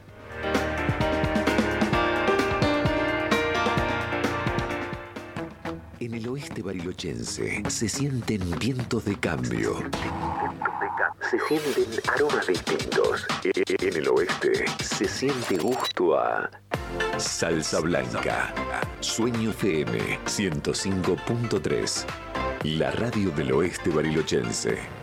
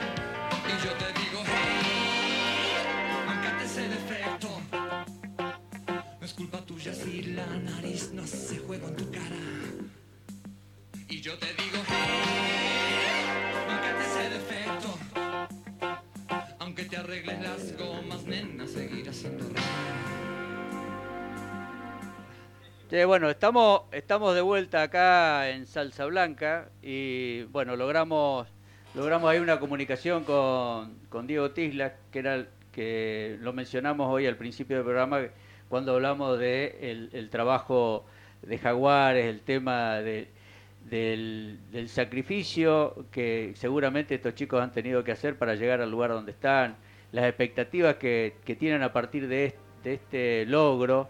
Eh, bueno, vamos a hablar con Diego Tisla, que es, es alguien que ha estado trabajando con los Pumas, que ha trabajado por el rugby y trabaja por el rugby desde hace muchísimos años. Este, y en lo personal me parece un referente eh, en la materia. Buenos días, Diego, ¿cómo te va? Hola, buenos días Carlos, José, ¿qué tal? Bueno, un poco hoy, eh, bueno, ayer vimos el partido de, lo- de Jaguares, veíamos esa, primero esa motivación inicial, veíamos ese, eh, eh, cómo, cómo encaraban el partido, cómo, la verdad que, eh, qué sé yo, a mí me, me satisface, no, no siendo alguien que, ha jugado alguna vez al rugby, pero me satisface ver a, personas que, que lo toman con tanta, no solo seriedad, sino que con, una, con un compromiso personal y de grupo que, que es admirable. Sí, la verdad que sí, vimos también el partido, la verdad una- un orgullo enorme. Eh, bueno, y como decía hace un ratito Carlos, el, en realidad el, el proyecto o, lo que fue el camino a, a que se pueda materializar hoy que los jugadores jueguen una final, eh, es válido de- destacar, eh, pensar que estos jugadores vienen desde el año 2010, que empezaron una competencia eh, semiprofesional, eh, por decirlo de alguna manera, está instalándose tres meses en, en Sudáfrica, en un pueblo que se llama Potchefstroom, que está a 120 kilómetros de Pretoria, eh, y jugaban con los segundos equipos de, de los que hoy están jugando en Super Rugby, es decir, empezaban a transitar un camino que, que bueno, es decir, a, canchas vacías, no como ayer que había 30.000 personas. Y a raíz de, ese trabajo que fue progresando, fue progresivo, hubo rotación de, jugadores, entrenadores, se empezó a capacitar la parte de nutrición, la parte de preparación física con, con profesionales que vinieron de otros países también, tanto de Australia como de Estados Unidos. Es decir, se ha hecho un trabajo de hace, te digo, como hace 8 o 9 años, eh, que bueno, llega y se puede materializar y se pueden eh, cosechar esos frutos. Y la verdad que es una alegría para todos los que están en el ambiente del rugby y el deporte, que esa inversión, esa apuesta, hoy la podamos festejar y celebrar. Hola Diego, habla José Luis, ¿cómo andas? ¿Todo bien? Oh, sí, buen día, José. Eh, escúchame, no, contanos un poquito, porque hoy hablábamos de, porque ahora estamos viendo algo de el final de la película, podemos decir, de lo que está pasando con los jaguares, los pumas. ¿Cómo es la vida, digamos, de chico, el sacrificio que uno hace, cuántas cosas deja, así, digamos, hablaba un poco de que deja a veces la diversión, la joda y esas cosas para dedicarse a esta vida tan sacrificada del deporte y llegar a un nivel tan alto como están llegando ahora los, eh, los jaguares, ¿no? Contanos un poquito la experiencia.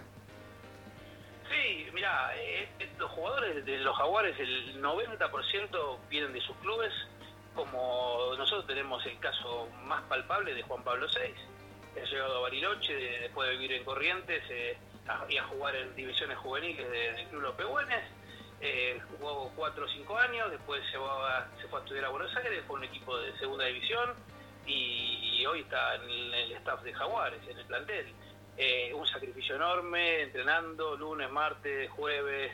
eh, y por supuesto, cuando llega a esta instancia de, un rugby profesional, que no solo tiene que ver con el dinero que, que- que se retribuya, sino con la, eh, el trabajo profesional, de entrenarse, comer bien, eh, tener eh, rutinas, dejar eso que, que- que por ahí es la parte divertida de salir con los amigos a tomar una cerveza, porque eh, en este nivel de competencia el cuerpo necesita mucho control y, y mucha eh, ingesta de, de proteínas y de hidrataciones, donde cualquier eh, descalabro te termina mal. Entonces, la verdad que es un sacrificio y, pero bueno, como veían ustedes y como lo vio toda la gente, las caras de los chicos, la alegría, la euforia, eh, todo eso tiene, todo eso paga, ¿no? Es decir, todo el sacrificio paga y, y creo que las imágenes hablan más que, que yo lo que te pueda contar yo o lo que pueda decirte alguien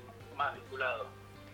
Un poco era el, el tema que, con que arrancamos el programa, digo, hoy, ¿no? Es decir, que ninguna cosa es por casualidad y todo, todo tiene un, un trabajo previo, un sacrificio, una, una planificación, una, idea de proyecto este, y ir poniéndole eh, a cada cosa la inversión que desde el, desde el lugar que sea eh, hace falta para que, para que eso se, se lleve adelante. Eh, lo mismo pasó con las leonas en su momento, cuando las leonas pasaron a ser el, el- el boom del deporte en Argentina, porque hubo gente que decidió apostar, in- eh, invertir en la, en la preparación, en el trabajo silencioso, porque como decía José recién, vos ves eh, la punta del iceberg, pero todo el resto, todo el basamento de chicos, eh, clubes, padres, tercer tiempo, inversión que se hace para que un chico llegue a ese nivel de competición, sin, sin lugar a dudas, eso no se ve y no se va a ver, porque en definitiva lo que se, lo que se busca es que de todo ese grupo humano haya, como pasó con Juan Pablo, haya uno que, logre llegar, pero el, sacrificio es de todos. Y lo que se veía ayer es que ese, un poco ese sacrificio, esa, e- esa persona que llega a ese lugar representa a Pehuen o a todos aquellos clubes donde pasó Juan Pablo, para, para el caso, ¿no? No, totalmente. La base del rugby argentino son los clubes, por eso siempre se habla de, de la defensa del club, del amateurismo, y eso, eh, por más que estos jugadores tengan 7, 8 años de, un rugby profesional, no, no se olvida nunca, y es lo que tanto la dirigencia como los entrenadores eh, reviven a cada entrenamiento, eso te lo puedo asegurar, es no olvidarse de dónde viene uno. Eh, la humildad como otro pilar del rugby es fundamental eh, y cada vez que los chicos eh, terminan una gira o demás vuelven a sus clubes, muchos ayudan con las infantiles, es decir, eso es clave y, y en eso la verdad que los que practicamos rugby estamos muy orgullosos de que sea así. Eh, nos- en Argentina por no estamos muy acostumbrados a los planes a largo plazo, ¿no? Vivimos en, en una En el cortoplacismo. de- Día a día.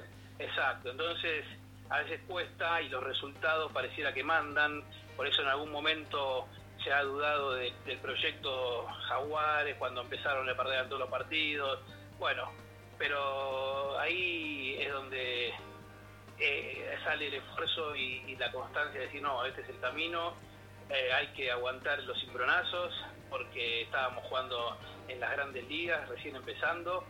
Eh, o sea, ver, analizar, ajustar, como te decía al principio, han pasado en estos ocho años eh, mu- mucha eh, estructura, cambios, eh, eh, apuntar para un lado, revisar, corregir, jugadores que han- se han transformado capitanes, líderes, bueno, todo ese proceso lleva a que es- ese proyecto a largo plazo hoy puedas decir, mira, esto, es- esto funciona, funcionó.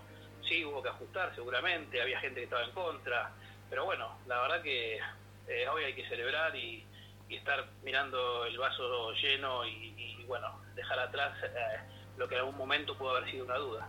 Sí, perdón, eh, yo ahí tomando un poco tus palabras, digo, y obviamente por un tema que, conozco, lo que vos decías de los clubes, ¿no? De lo que es para los chicos el club, el club del barrio, el club donde puede llevar adelante su, su, su, digamos, su vocación o sus ganas de practicar un deporte. Y eso, digamos, uno lo tiene que resaltar y tiene que reclamar el apoyo del Estado para los clubes, para los clubes que cuando el chico tiene 10, 12 años y encuentra un estado del club en condiciones, un vestuario limpio, una cancha en condiciones, lo ayuda, digamos, y lo impulsa a seguir creciendo y a veces no encuentra, lamentablemente, una política del deporte por parte de los estados que acompañe todos esos procesos y es, es bueno que eso se, digamos, se mencione porque a ver, ahora estamos viendo de, de franquicias de rugby y deportistas consagrados, pero esos chicos empezaron a los 10, 12 años en un club como Pegüenes, donde van, donde los atienden bien y los, los tratan como un ser humano, como debería ser. Y es bueno que eso se recalque y es bueno que eso continúe y exigir que el Estado siga participando de eso. Porque cuando decimos que el club de barrio es la segunda casa, es así, es cierto. Es así, ¿o no?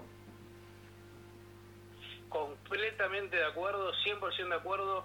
eh, y ya te digo, eh, el Tostado Orlando jugó en Club Irapuca de Tucumán, en un pueblo más chico que Bariloche, eh, y los clubes, el 90% de los clubes eh, tienen una infraestructura eh, simple. Eh, y están los padres haciendo las rifas para que los chicos puedan viajar a jugar, eh, hacen asado, venta de empanadas y todo ese sacrificio que hace la comunidad de los clubes eh, es, es validísimo y es parte de, lo que vos mencionás recién. Eh, por eso es muy importante que el Estado eh, que esté presente, que lo vea, que se acerque, que vea que los clubes son una herramienta fundamental de no solo de éxito, como en este caso puede llevar a deportistas, sino de, de contención, de que de solidaridad, de acompañamiento, pero más que nada contención. Los chicos en los clubes eh, se sienten contenidos, eh, forman una familia y creo que en eso es el, lo más importante que queda a la larga, ¿no? Obviamente se materializa en un triunfo, en un espectáculo, como decía vos, de una franquicia, pero la franquicia es la suma de todos los clubes. Y creo que eso es lo más importante que hoy podemos rescatar y por supuesto que eh, el éxito o el resultado lleva a, como decís vos, ¿no? Hoy hablas de los jaguares, pero bueno, ¿dónde está el origen de los jaguares?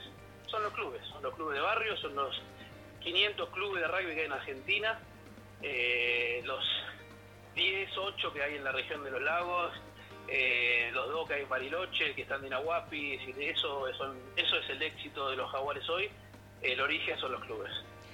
Mira, lo digo en, primera persona y autorreferenciándome, porque mi hijo jugó al rugby en, en Pehúenes y hoy su grupo de amigos de, de Pehúenes sigue siendo su grupo de amigos en la vida. Este, y después fue a jugar al Liceo Naval y yo cada vez que hablo con él, eh, en algún momento de- del mes, de la semana, pasa por Liceo y cuando viene por acá se junta con, con Pocho, con Jomi, este, con Gonzalo. Y siempre se acuerda de su entrenador y se acuerda de, de- todo, de todo aquello que le inculcó una disciplina. Que yo me acuerdo de nevar y que ellos venían corriendo de Pegüena hasta casa y uno decía, che, pero no, porque tenemos que entrenar, porque este, tenemos que estar mejor. Y viste, mm, esas cosas como padre y como sociedad deberían ser lo que resaltamos, el, el sacrificio, no, no la viveza, este, ni lo que te dotó eh, Dios como naturalmente. Así que, bueno, un poco era charlar sobre, sobre ese tema, ese tema, Diego, sabiendo que, que vos has eh, dedicado parte de tu vida hasta que decidiste cambiar de, de- de rol, el cual te vamos a llamar por ese rol dentro de poquito. Este, pero volviendo al tema del rugby, sabemos de, de- de tu pasión por el tema y, y- y tu conocimiento. Así que queríamos resaltar esta cuestión del rugby eh, y del, del sacrificio, que nada llega, nada llega por casualidad y, y todo necesita de un trabajo, de una planificación. este, y seguramente los resultados en algún momento se van a dar, para vos o para el que viene atrás tuyo. Buenísimo, sí, me- mejor explicado imposible, Carlos. Así que te agradezco, es un honor para mí hablar de rugby, es una pasión y a, a sus órdenes para cuando necesiten.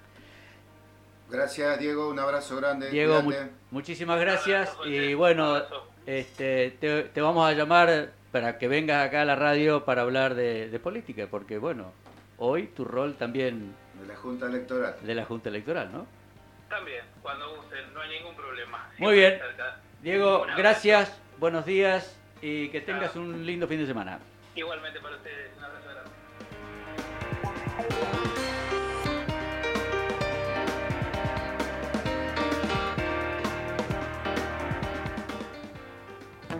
En el oeste barilochense se sienten vientos de cambio. Se sienten aromas distintos. En el oeste se siente gusto a salsa blanca. Sueño FM 105.3. La radio del oeste barilochense.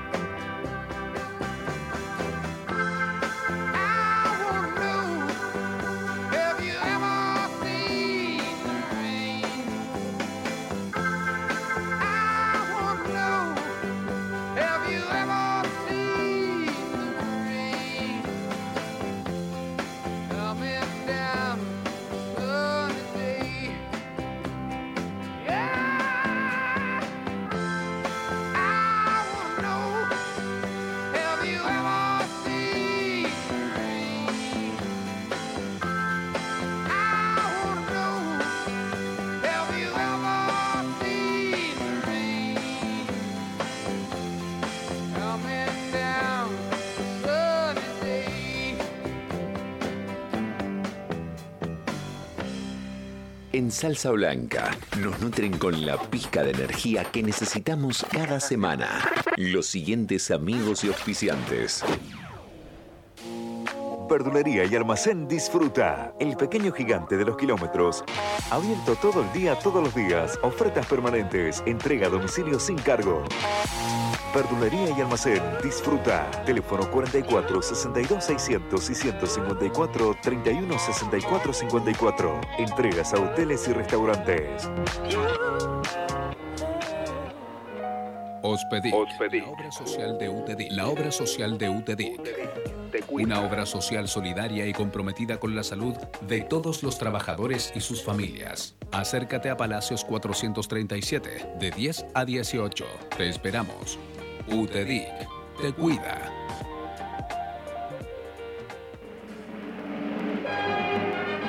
Sindicato de Luz y Fuerza Bariloche. Por los derechos de los trabajadores organizados. Luz y Fuerza somos todos. Emblema de nuestra institución. Gabriel Chimi Prieto, secretario general. Sintetiza el poder que tenemos en la unión.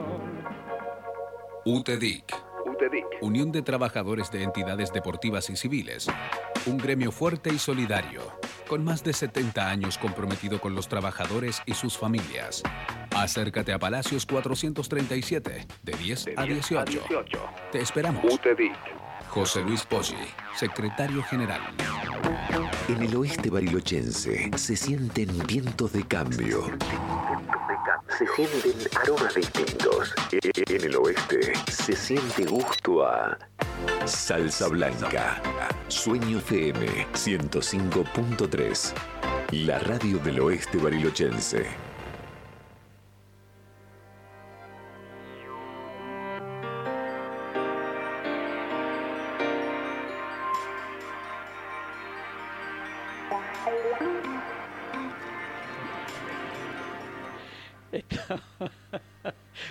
Perdón, perdón, perdón, perdón, perdón, perdón.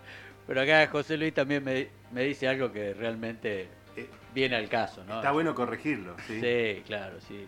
Están, están por una, una red social, están diciendo que murió una persona muy conocida. Este, a El nivel fundador de Crónica. Claro, a nivel nacional. Y alguno le pone me gusta. Entonces, la verdad, yo creo que a nadie le gusta que alguien se muera. Entonces, me imagino que es más un, un acto reflejo que una eh, realmente pensar a dónde va a poner el dedo, ¿no? Sí, sí, sí. Debemos sugerir a, a Instagram que ponga un. Me entristece por lo menos, ¿no? Para que no Claro, opción. Si, va, si vas a opinar sobre alguien que falleció, por lo menos que te entristece. O, por no, no O decir compartir, nada. Sí, compartir.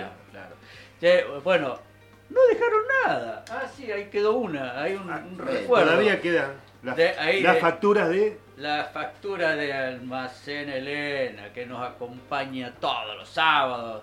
El almacén del barrio de Lago Moreno. ¿Cómo se llamaba el señor? Se llama Héctor. Héctor. Y la señora Elena, obviamente. Elena, exactamente, sí, sí, sí. Así que bueno, muchas gracias, Héctor. Ah, ¿no era Elena. por vos el nombre? Yo pensé que era por vos. Este, No, sé. esta vez no, esta vez no. Esta Justa- vez- justamente esta hoy, vez este, no. Elena Sí. este, me dice que ayer le cayó la municipalidad y justamente ella provee las garrafas de barrio, Ajá.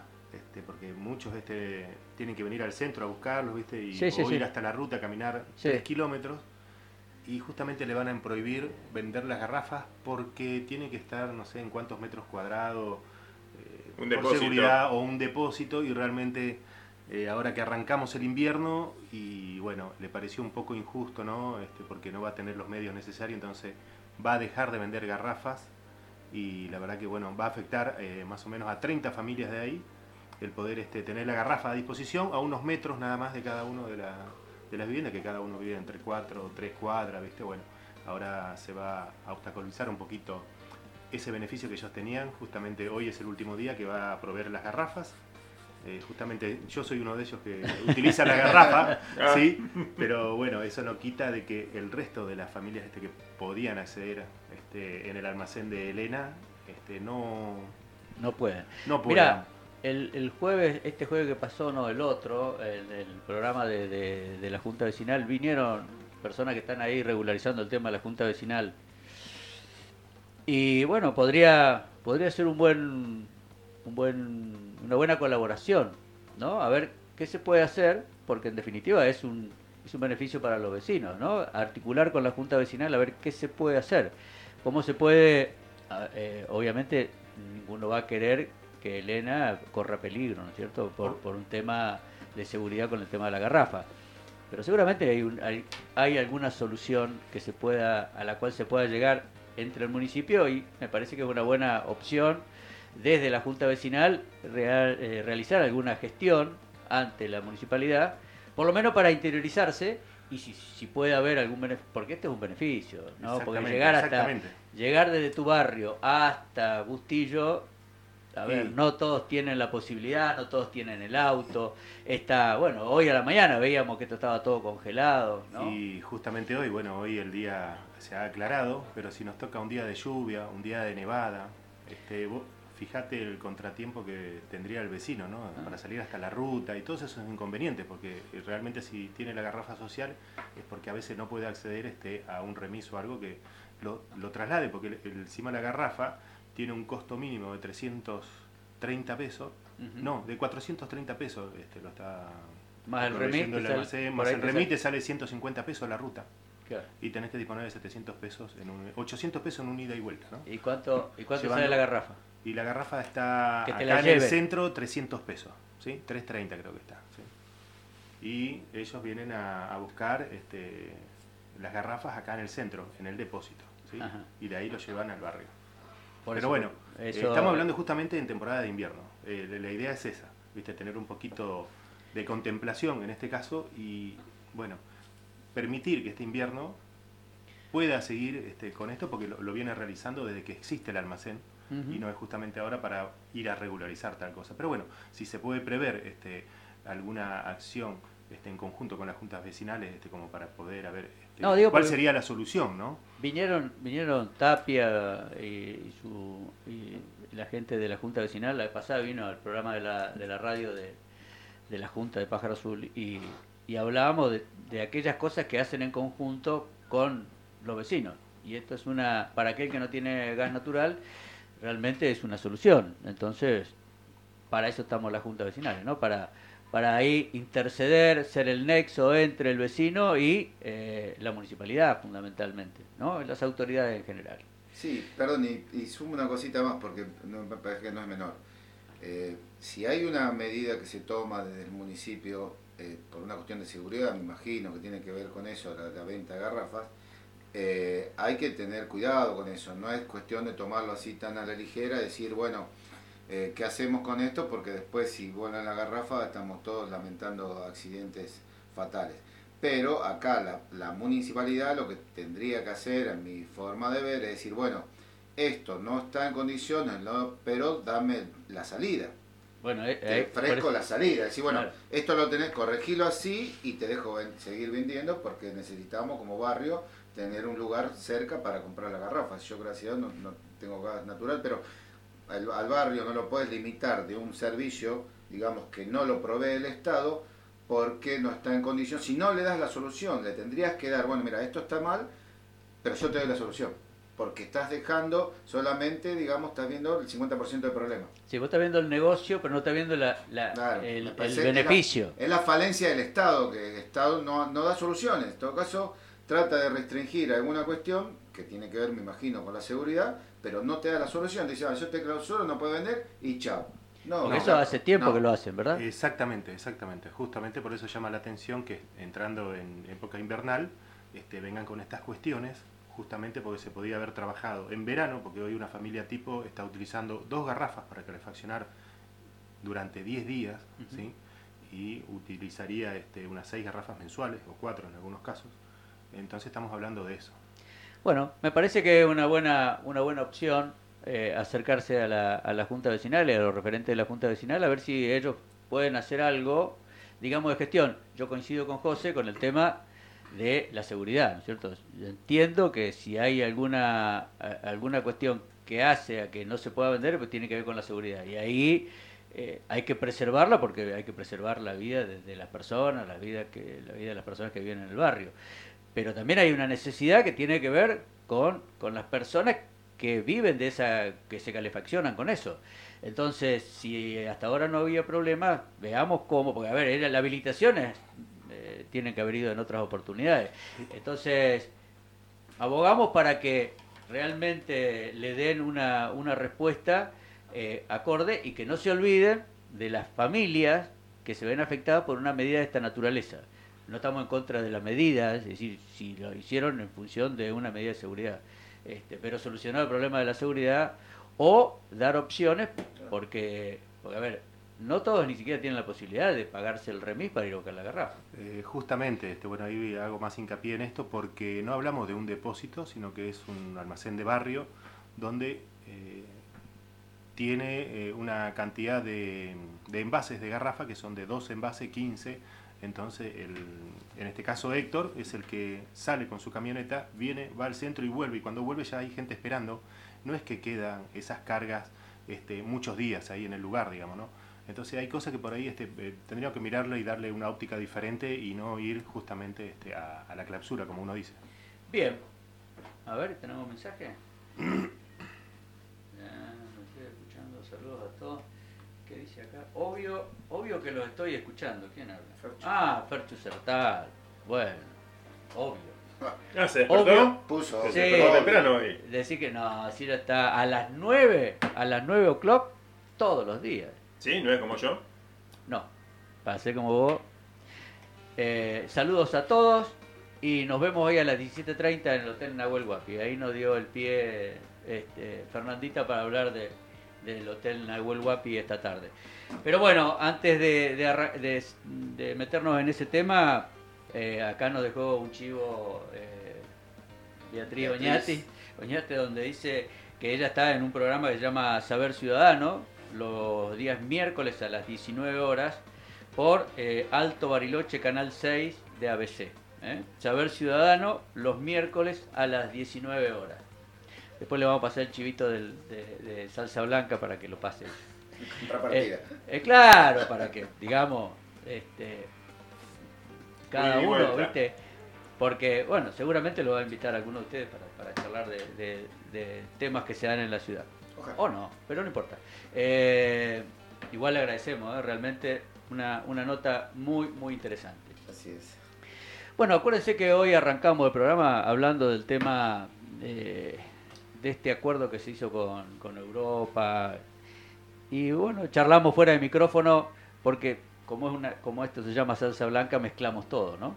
Entonces, mezclamos la, la cuestión de, de esto de, de, esta, de este contrato, de, esta, de este proyecto que se da con la Unión Europea y el Mercosur, lo enganchamos con los jaguares ¿no? y el trabajo que nos dijo Diego Tislak a largo plazo. ¿sí? Y por último, hablamos de la, en este hilo conductor, hablamos de la, de la, de la lista blanca. En algún momento Diego Tisla decía, bueno, chicos que fueron a Sudáfrica y que perdían y qué sé yo, bueno, nosotros eh, hemos perdido muchas, muchas elecciones para llegar al día de hoy y tener eh, dos consejeros titulares, un consejero suplente, un síndico titular y un síndico suplente en la conducción de la cooperativa. Y la verdad que no es agradable perder. Ahora, cuando se tiene un objetivo, cuando se está convencido de que ese es el camino, que uno piensa que es así, y no quiere decir que uno sea el dueño de la verdad, eh, nosotros lo tomamos con, con fuerza, lo tomamos como, como un desafío personal, porque nosotros creemos en, en lo que estamos, cómo lo estamos haciendo y qué es lo que pensamos y cómo pretendemos llevar adelante eh, la conducción de la cooperativa. Eh, entonces, en, ese, en este contexto de que nada sale por generación espontánea, que no todo se compra, que la mayoría de las cosas salen producto del sacrificio personal y del, del tesón y del de perseverar, porque de eso se trata la vida. Ya cuando nacemos, este, desde el mismo momento de nacer, hay un, deseo de vivir, tanto de, mamá que no, nos llevó en el vientre durante nueve meses, como de nosotros de salir de mamá para poder eh, desarrollarnos y, ser un ser humano completo. Sí, y lo que nosotros recalcábamos y en las reuniones que tenemos siempre de este espacio, de la lista blanca, y es el aprendizaje que nos está dejando este proceso de tantos años de... tal vez no me gusta a veces decir derrota ni perder, porque en realidad uno nunca pierde, siempre suma algo.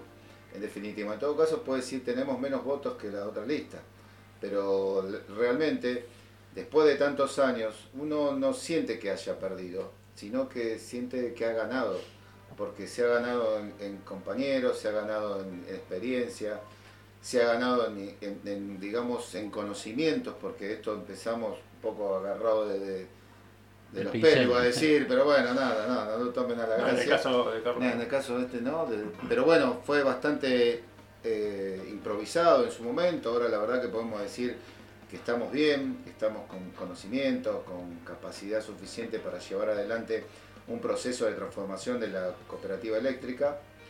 Y repito, eh, nos reíamos a veces que decíamos siempre la frase con, con los muchachos que fracasamos con todo éxito, pero realmente no, no creo que sea así en esta instancia. Creo que, estamos bien, estamos bien encaminados, tenemos una coherencia que no es menor, que realmente uno ve en cualquier lugar, digamos, de, de la política nacional o cualquier ámbito de la vida, que es muy difícil sostener una coherencia. Es muy difícil. Sostenemos, digamos, espacios antagónicos, tal vez en, otro, en, otro, en otra discusión, discusión política, solamente, como decía Carlos hoy, porque somos vecinos y pretendemos llevar adelante un trabajo superador para todos, sin mezquindades políticas. Así que bueno, creo que, como decía Carlos y decía Diego también, que tomando al, parafraseando lo de los jaguares, ellos perdían en, en- en los partidos, el resultado era negativo, pero en sí ganaban, ganaban en otras cosas que realmente a veces son más importantes que el resultado. Bueno, y, y en ese contexto es que en esta, en esta cuestión, no de, no de resultados, pero sí de, de la oportunidad, es que nosotros todos los meses tenemos reuniones de la lista blanca, en donde nos juntamos con algunos delegados y con los delegados que quieran venir, ¿no? Y abrimos el juego a las personas que, tengan ganas de participar, porque en definitiva, por más que el- el- la frase esté remanida, sea remanida, la, la cooperativa es de todos. La realidad es que todos, todo aquello que tenemos electricidad en nuestra casa, tenemos un medidor que está a nombre nuestro, a nombre de alguien, y ese alguien es un asociado, ese, ese alguien tiene, es importante en la vida de la cooperativa, porque eh, ese alguien eh, debe participar en las decisiones de la cooperativa. Y un poco lo que nosotros estamos tratando, tratando, porque no es sencillo, tratando de llevar adelante. Nosotros a la tarde de hoy, a las cinco y media, nos vamos a juntar ahí en el Hotel Nahuel Huapi a charlar. Este es un, es un espacio, es un espacio de la lista blanca. Eh, no es un espacio político, no hay, acá no hay bandería política. No quiere decir con esto que no tengamos pensamientos políticos y en algún momento hayamos, hayamos este, representado alguna, alguna mirada política de la sociedad. Acá estamos ciudadanos, vecinos de Bariloche, interesados en cómo, cómo vemos nosotros una solución a los problemas que tenemos de la cooperativa. Nosotros vemos con preocupación el tema energético. Vemos con preocupación de que no esté en la agenda eh, permanente de esta, de esta ciudad el tema de la segunda línea. Si nosotros no entendemos que eh, a nosotros nos pasa algo, es decir, se nos corta la luz que viene de Licurá y nos quedamos, nos quedamos a A oscuras. oscura. A oscuras nos quedamos. Pero Y no es- solamente, disculpa, política de la ciudad, es política provincial y también nacional, que ni siquiera está en el presupuesto nacional. La obra. Sí, salió del presupuesto nacional. Entonces, esas cosas que nosotros tenemos que saber, tenemos que ser conscientes de que eso nos puede llegar a pasar. Nadie, nadie quiere ni aboga porque eso pase, obviamente. Pero la realidad es que la única opción, que un poco lo que pasó el otro día con el apagón general, que nada tiene que ver a Licurá en esto, el apagón general del domingo del Día del Padre, este, cuando empezamos, eh, se empezó a generar de, de la reserva que se tiene eh, ahí en la zona de La Paloma, eh, nosotros sabemos cuánto del alquiler, no sabemos cuánto nos sale el valor del kilowatt, pero hablamos de miles de dólares. Y eso, la verdad que nosotros pretendemos que no pagarlo como barilochense, porque forma parte de la generación de energía que nos debería dar eh, la provincia, que es, que es nuestro este, poder concedente. Entonces, queremos charlar de esos temas. Queremos charlar de todo lo que tiene que ver con la cooperativa, porque la cooperativa, eh, nosotros, por, por decisión o por omisión, aceptamos un montón de cuestiones que a, veces eh, nos llama la atención, ¿no? Porque hoy hay mucha gente enojada por dos ítems que se pagan de la cooperativa que eh, corresponden al 45% del- de lo que consumimos. Es decir, nosotros pagamos un 45% más del- de nuestro consumo producto de dos resoluciones de la, de la Asamblea que tienen que ver con el beneficio cero y el fideicomiso. Eh, la realidad es que como está orquestada la, eh, y estructurado la cooperativa en este momento, es difícil eh, hablar de que eso se va a suspender y si alguien lo dice, yo, eh, yo creo que mm, falta la verdad, creo que no tiene todos los elementos de juicio y no ve las consecuencias de que una cosa así pueda darse sin, sin que nos afecte como, como ciudad y, más aún si estamos en plena temporada. Entonces, nosotros somos responsables de las decisiones que tomamos. Nosotros vemos otras opciones antes de, de llegar a eso. Por supuesto no somos mayoría, por ende nuestras opciones eh, a veces, a veces no, normalmente caen en saco, ro- saco roto y no nos escuchan y no nos, no nos dan cabida a la hora de la, de la decisión. Este, pero nosotros eh, cuando hablamos, hablamos en función de lo que nosotros hemos dicho y lo que está en las actas del Consejo de Administración. Eh, eh, entonces nos preocupan, nos preocupan todas estas acciones y bueno, un poco la, la charla del día de hoy tiene que ver con esto, a las cinco y media de la tarde en el Hotel, en el hotel Nahuel Huapi. En Moreno 252. En el- claro, gracias, Huguito. Eh, entonces, me parece que tenemos que transitar un camino en el cual eh, acá no hay misterios, ¿no? Porque justamente hay gente que está enojada porque paga mucho. Pero ojo, eh, esto viene del año 2006. 2006 que venimos pagando resoluciones de la Asamblea o, u otro nombre que se puso. Entonces hay que tener eh, también ese conocimiento, ¿no? esa, esa perspectiva. En esta reunión este, que se va a realizar el día de hoy, a las 17.30, eh, así Carlitos, este, ¿hay alguna distinción de colores? Porque somos todos usuarios y estaría bueno tener en claro de que acá, este, si se va a hablar de un tema específico en el cual este, tiene que ver la luz, eh, nos compete a todos y así este, los aumentos o todas las, cosas que se van a este, hablar ahí en ese momento de a la tarde, este, estaría bueno invitar a todos los vecinos para que puedan ir, sumarse a esto, porque todos somos usuarios, ¿sí? todos usamos la luz y realmente este, cualquier cosa, este, un tema importante que salga ahí este, a medida en el debate, donde en la cual todos los vecinos van a participar. eh, No, no hay, no hay, a ver, de la misma manera que nosotros no tenemos limitaciones, nosotros mismos no, no nos ponemos limitaciones de, de pertenencia, ninguno tiene bolilla negra en esto, ninguno, ninguno de nosotros eh, no eh, está eh, limitado a la participación. El que venga, viene, por eso digo que lo que se va a charlar hoy es, es lo que está en las actas del Consejo de Administración, que se dijo en el Consejo de Administración, para que la, aquel que va, a ver, en un marco de respeto, de respeto mutuo, de entender que hay miradas distintas y que hay que entenderlas, y hay miradas que por ahí no van a coincidir con, con nuestra, con nuestra opción, pero nosotros traemos en la mochila años, esto, ¿eh?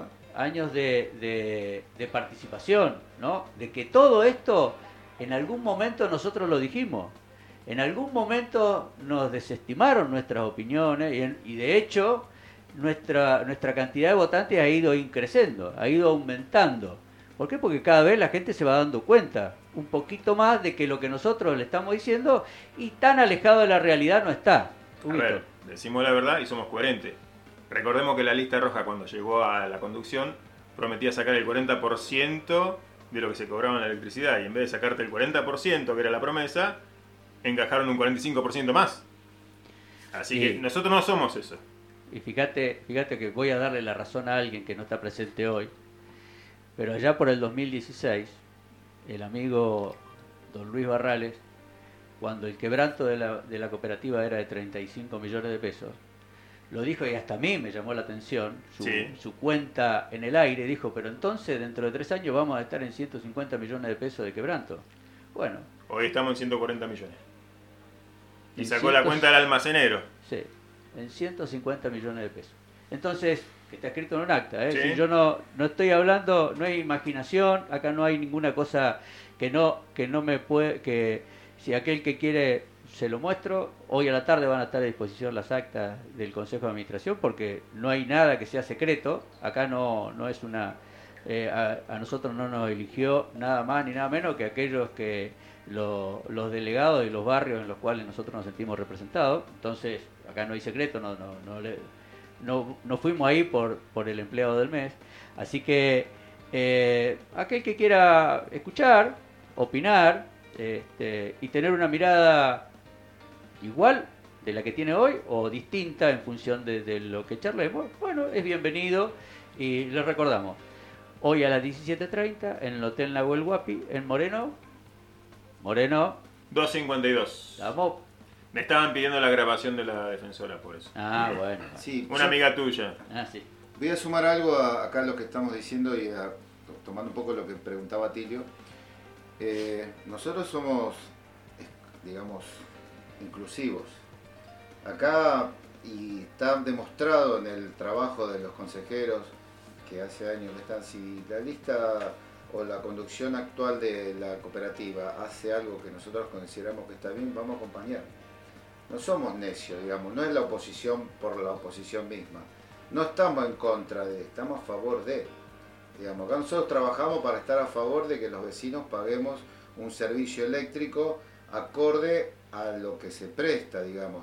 Y también algo que no es menor para mí también que saberlo, queremos, como decía Carlos, escuchar un poco a la gente que nos plantee sus inquietudes, pero también un poco abrir el espectro de lo que es la cooperativa, porque nosotros, la cooperativa es CEP, Cooperativa Eléctrica Bariloche, y, y es tan diversificada la función que lleva adelante, porque tenemos servicio de sepelio, tenemos servicio de cable, tenemos servicio de internet, tenemos un montón de Salud. cosas, de salud, y eso, digamos, está todo como mezclado y sepamos un poco de todo eso, digamos, lo que estamos hablando cuando hablamos de la cooperativa, porque después entramos en un desconocimiento de lo que estamos hablando y pensamos que solamente pasa por lo que estamos pagando en la factura de luz, pero tiene muchísimas cosas más que tenemos que saber. Y bueno, la idea es esa, digamos, trasladarlo y después ver qué podemos hacer para ir mejorando esta situación. ¿no? porque aparte tiene que ver con lo que pagamos. Esta diversificación tiene que ver con eh, de dónde sale, porque a ver, no hay nada gratis en esto, y eso lo hemos dicho acá hasta el hartazgo, nada es gratis. Entonces, ¿de dónde sale la- el, el tema de que perdamos casi el 100% en, en, ¿cómo es que se llama? En saneamiento. ¿no? Sí, de hecho, si nos dedicáramos solamente a la electricidad como cooperativa, no sé si tendríamos pérdida. Y no, porque, bueno, ahí, por ejemplo, e- esta cuestión de eh, tanto tiempo sin actualización de la, de la energía y del valor de la energía, estamos hablando de casi el 70% se va de lo que se de lo que se de lo que se, Se cobra, recauda. se recauda en el concepto de energía, se va entre sueldos y, y el pago de la energía misma, con lo cual te queda un 30% para semejante empresa este, que realmente hay que ver si alcanza. Entonces, y si no alcanza, vamos a seguir invirtiendo en qué vamos a hacer. Y esta es una discusión que deberíamos llevarla al seno de la Asamblea, pero no cocinada, con op- opciones. Es decir, mira, tenemos este tema, ¿no? Y este tema nos produce tal y cual consecuencia. La pregunta es, ¿vamos a continuar? Sí, bárbaro, vamos a continuar. Ahora, ¿de qué manera vamos a continuar? ¿Vamos a quedar 0 a 0? ¿Vamos a ganar 1 a 0? ¿Vamos a perder 10 a 0? ¿Cuál es la, cuál, pero, eh, ¿cómo es? ¿cuál es la decisión? Pero masticada. Es decir, yo no te, no, te jun- no te llamo a vos dos días antes para hacer una asamblea y te tiro todos los temas arriba de la mesa. Yo te llamo y te digo, mira, esto es lo que vamos a hablar. Informate, preguntá, porque en definitiva, sos el que vas a pagar todos los meses esta decisión que, que tomaste. Vos, en nombre de los 3.000 o casi 4.000 vecinos a los cuales vos representás. porque nosotros representamos a vecinos, representamos a gente que no tiene la opción de ir a, a conectarse a otro lugar que le dé energía. Bueno, muchachos, Hemos llegado al final. hemos llegado al final. Hemos llegado al final. eh, un saludo, bueno, para, para los que nos están escuchando, seguramente nuestros familiares. Sí, sí, espero. Claudia, este, bueno, La Ferchu. eh, la Ferchu, seguramente que Patito Rodríguez también está ahí, como siempre, como todos los fines de semana. Me imagino que Barrales debe estar. Chimi, Chimi, sí, Chimi está escuchando, mandó mensaje y nos, cri- nos critica, nos critica. Eh, No, bueno, la Que venga acá a criticar, Ah, sí, que vení acá, Vení acá si te la bancás. Vení acá, sí, la crítica fácil, vieja. Bueno, hasta, hasta aquí llegamos. ¿eh? Gracias. En esto que se llama Salsa Blanca. eh, los esperamos el sábado que viene, ahí les contaremos cómo nos fue hoy. Si aparecemos. sí. y a ver qué, este, qué conclusiones sacamos la semana que viene. Eh, desde ya muchas gracias por estar del otro lado. Esto ha sido Salsa Blanca en este hermoso sábado eh, de sol y de frío. Nos vemos. Buen fin de Gracias, semana. Jorge. Gracias, Jorge.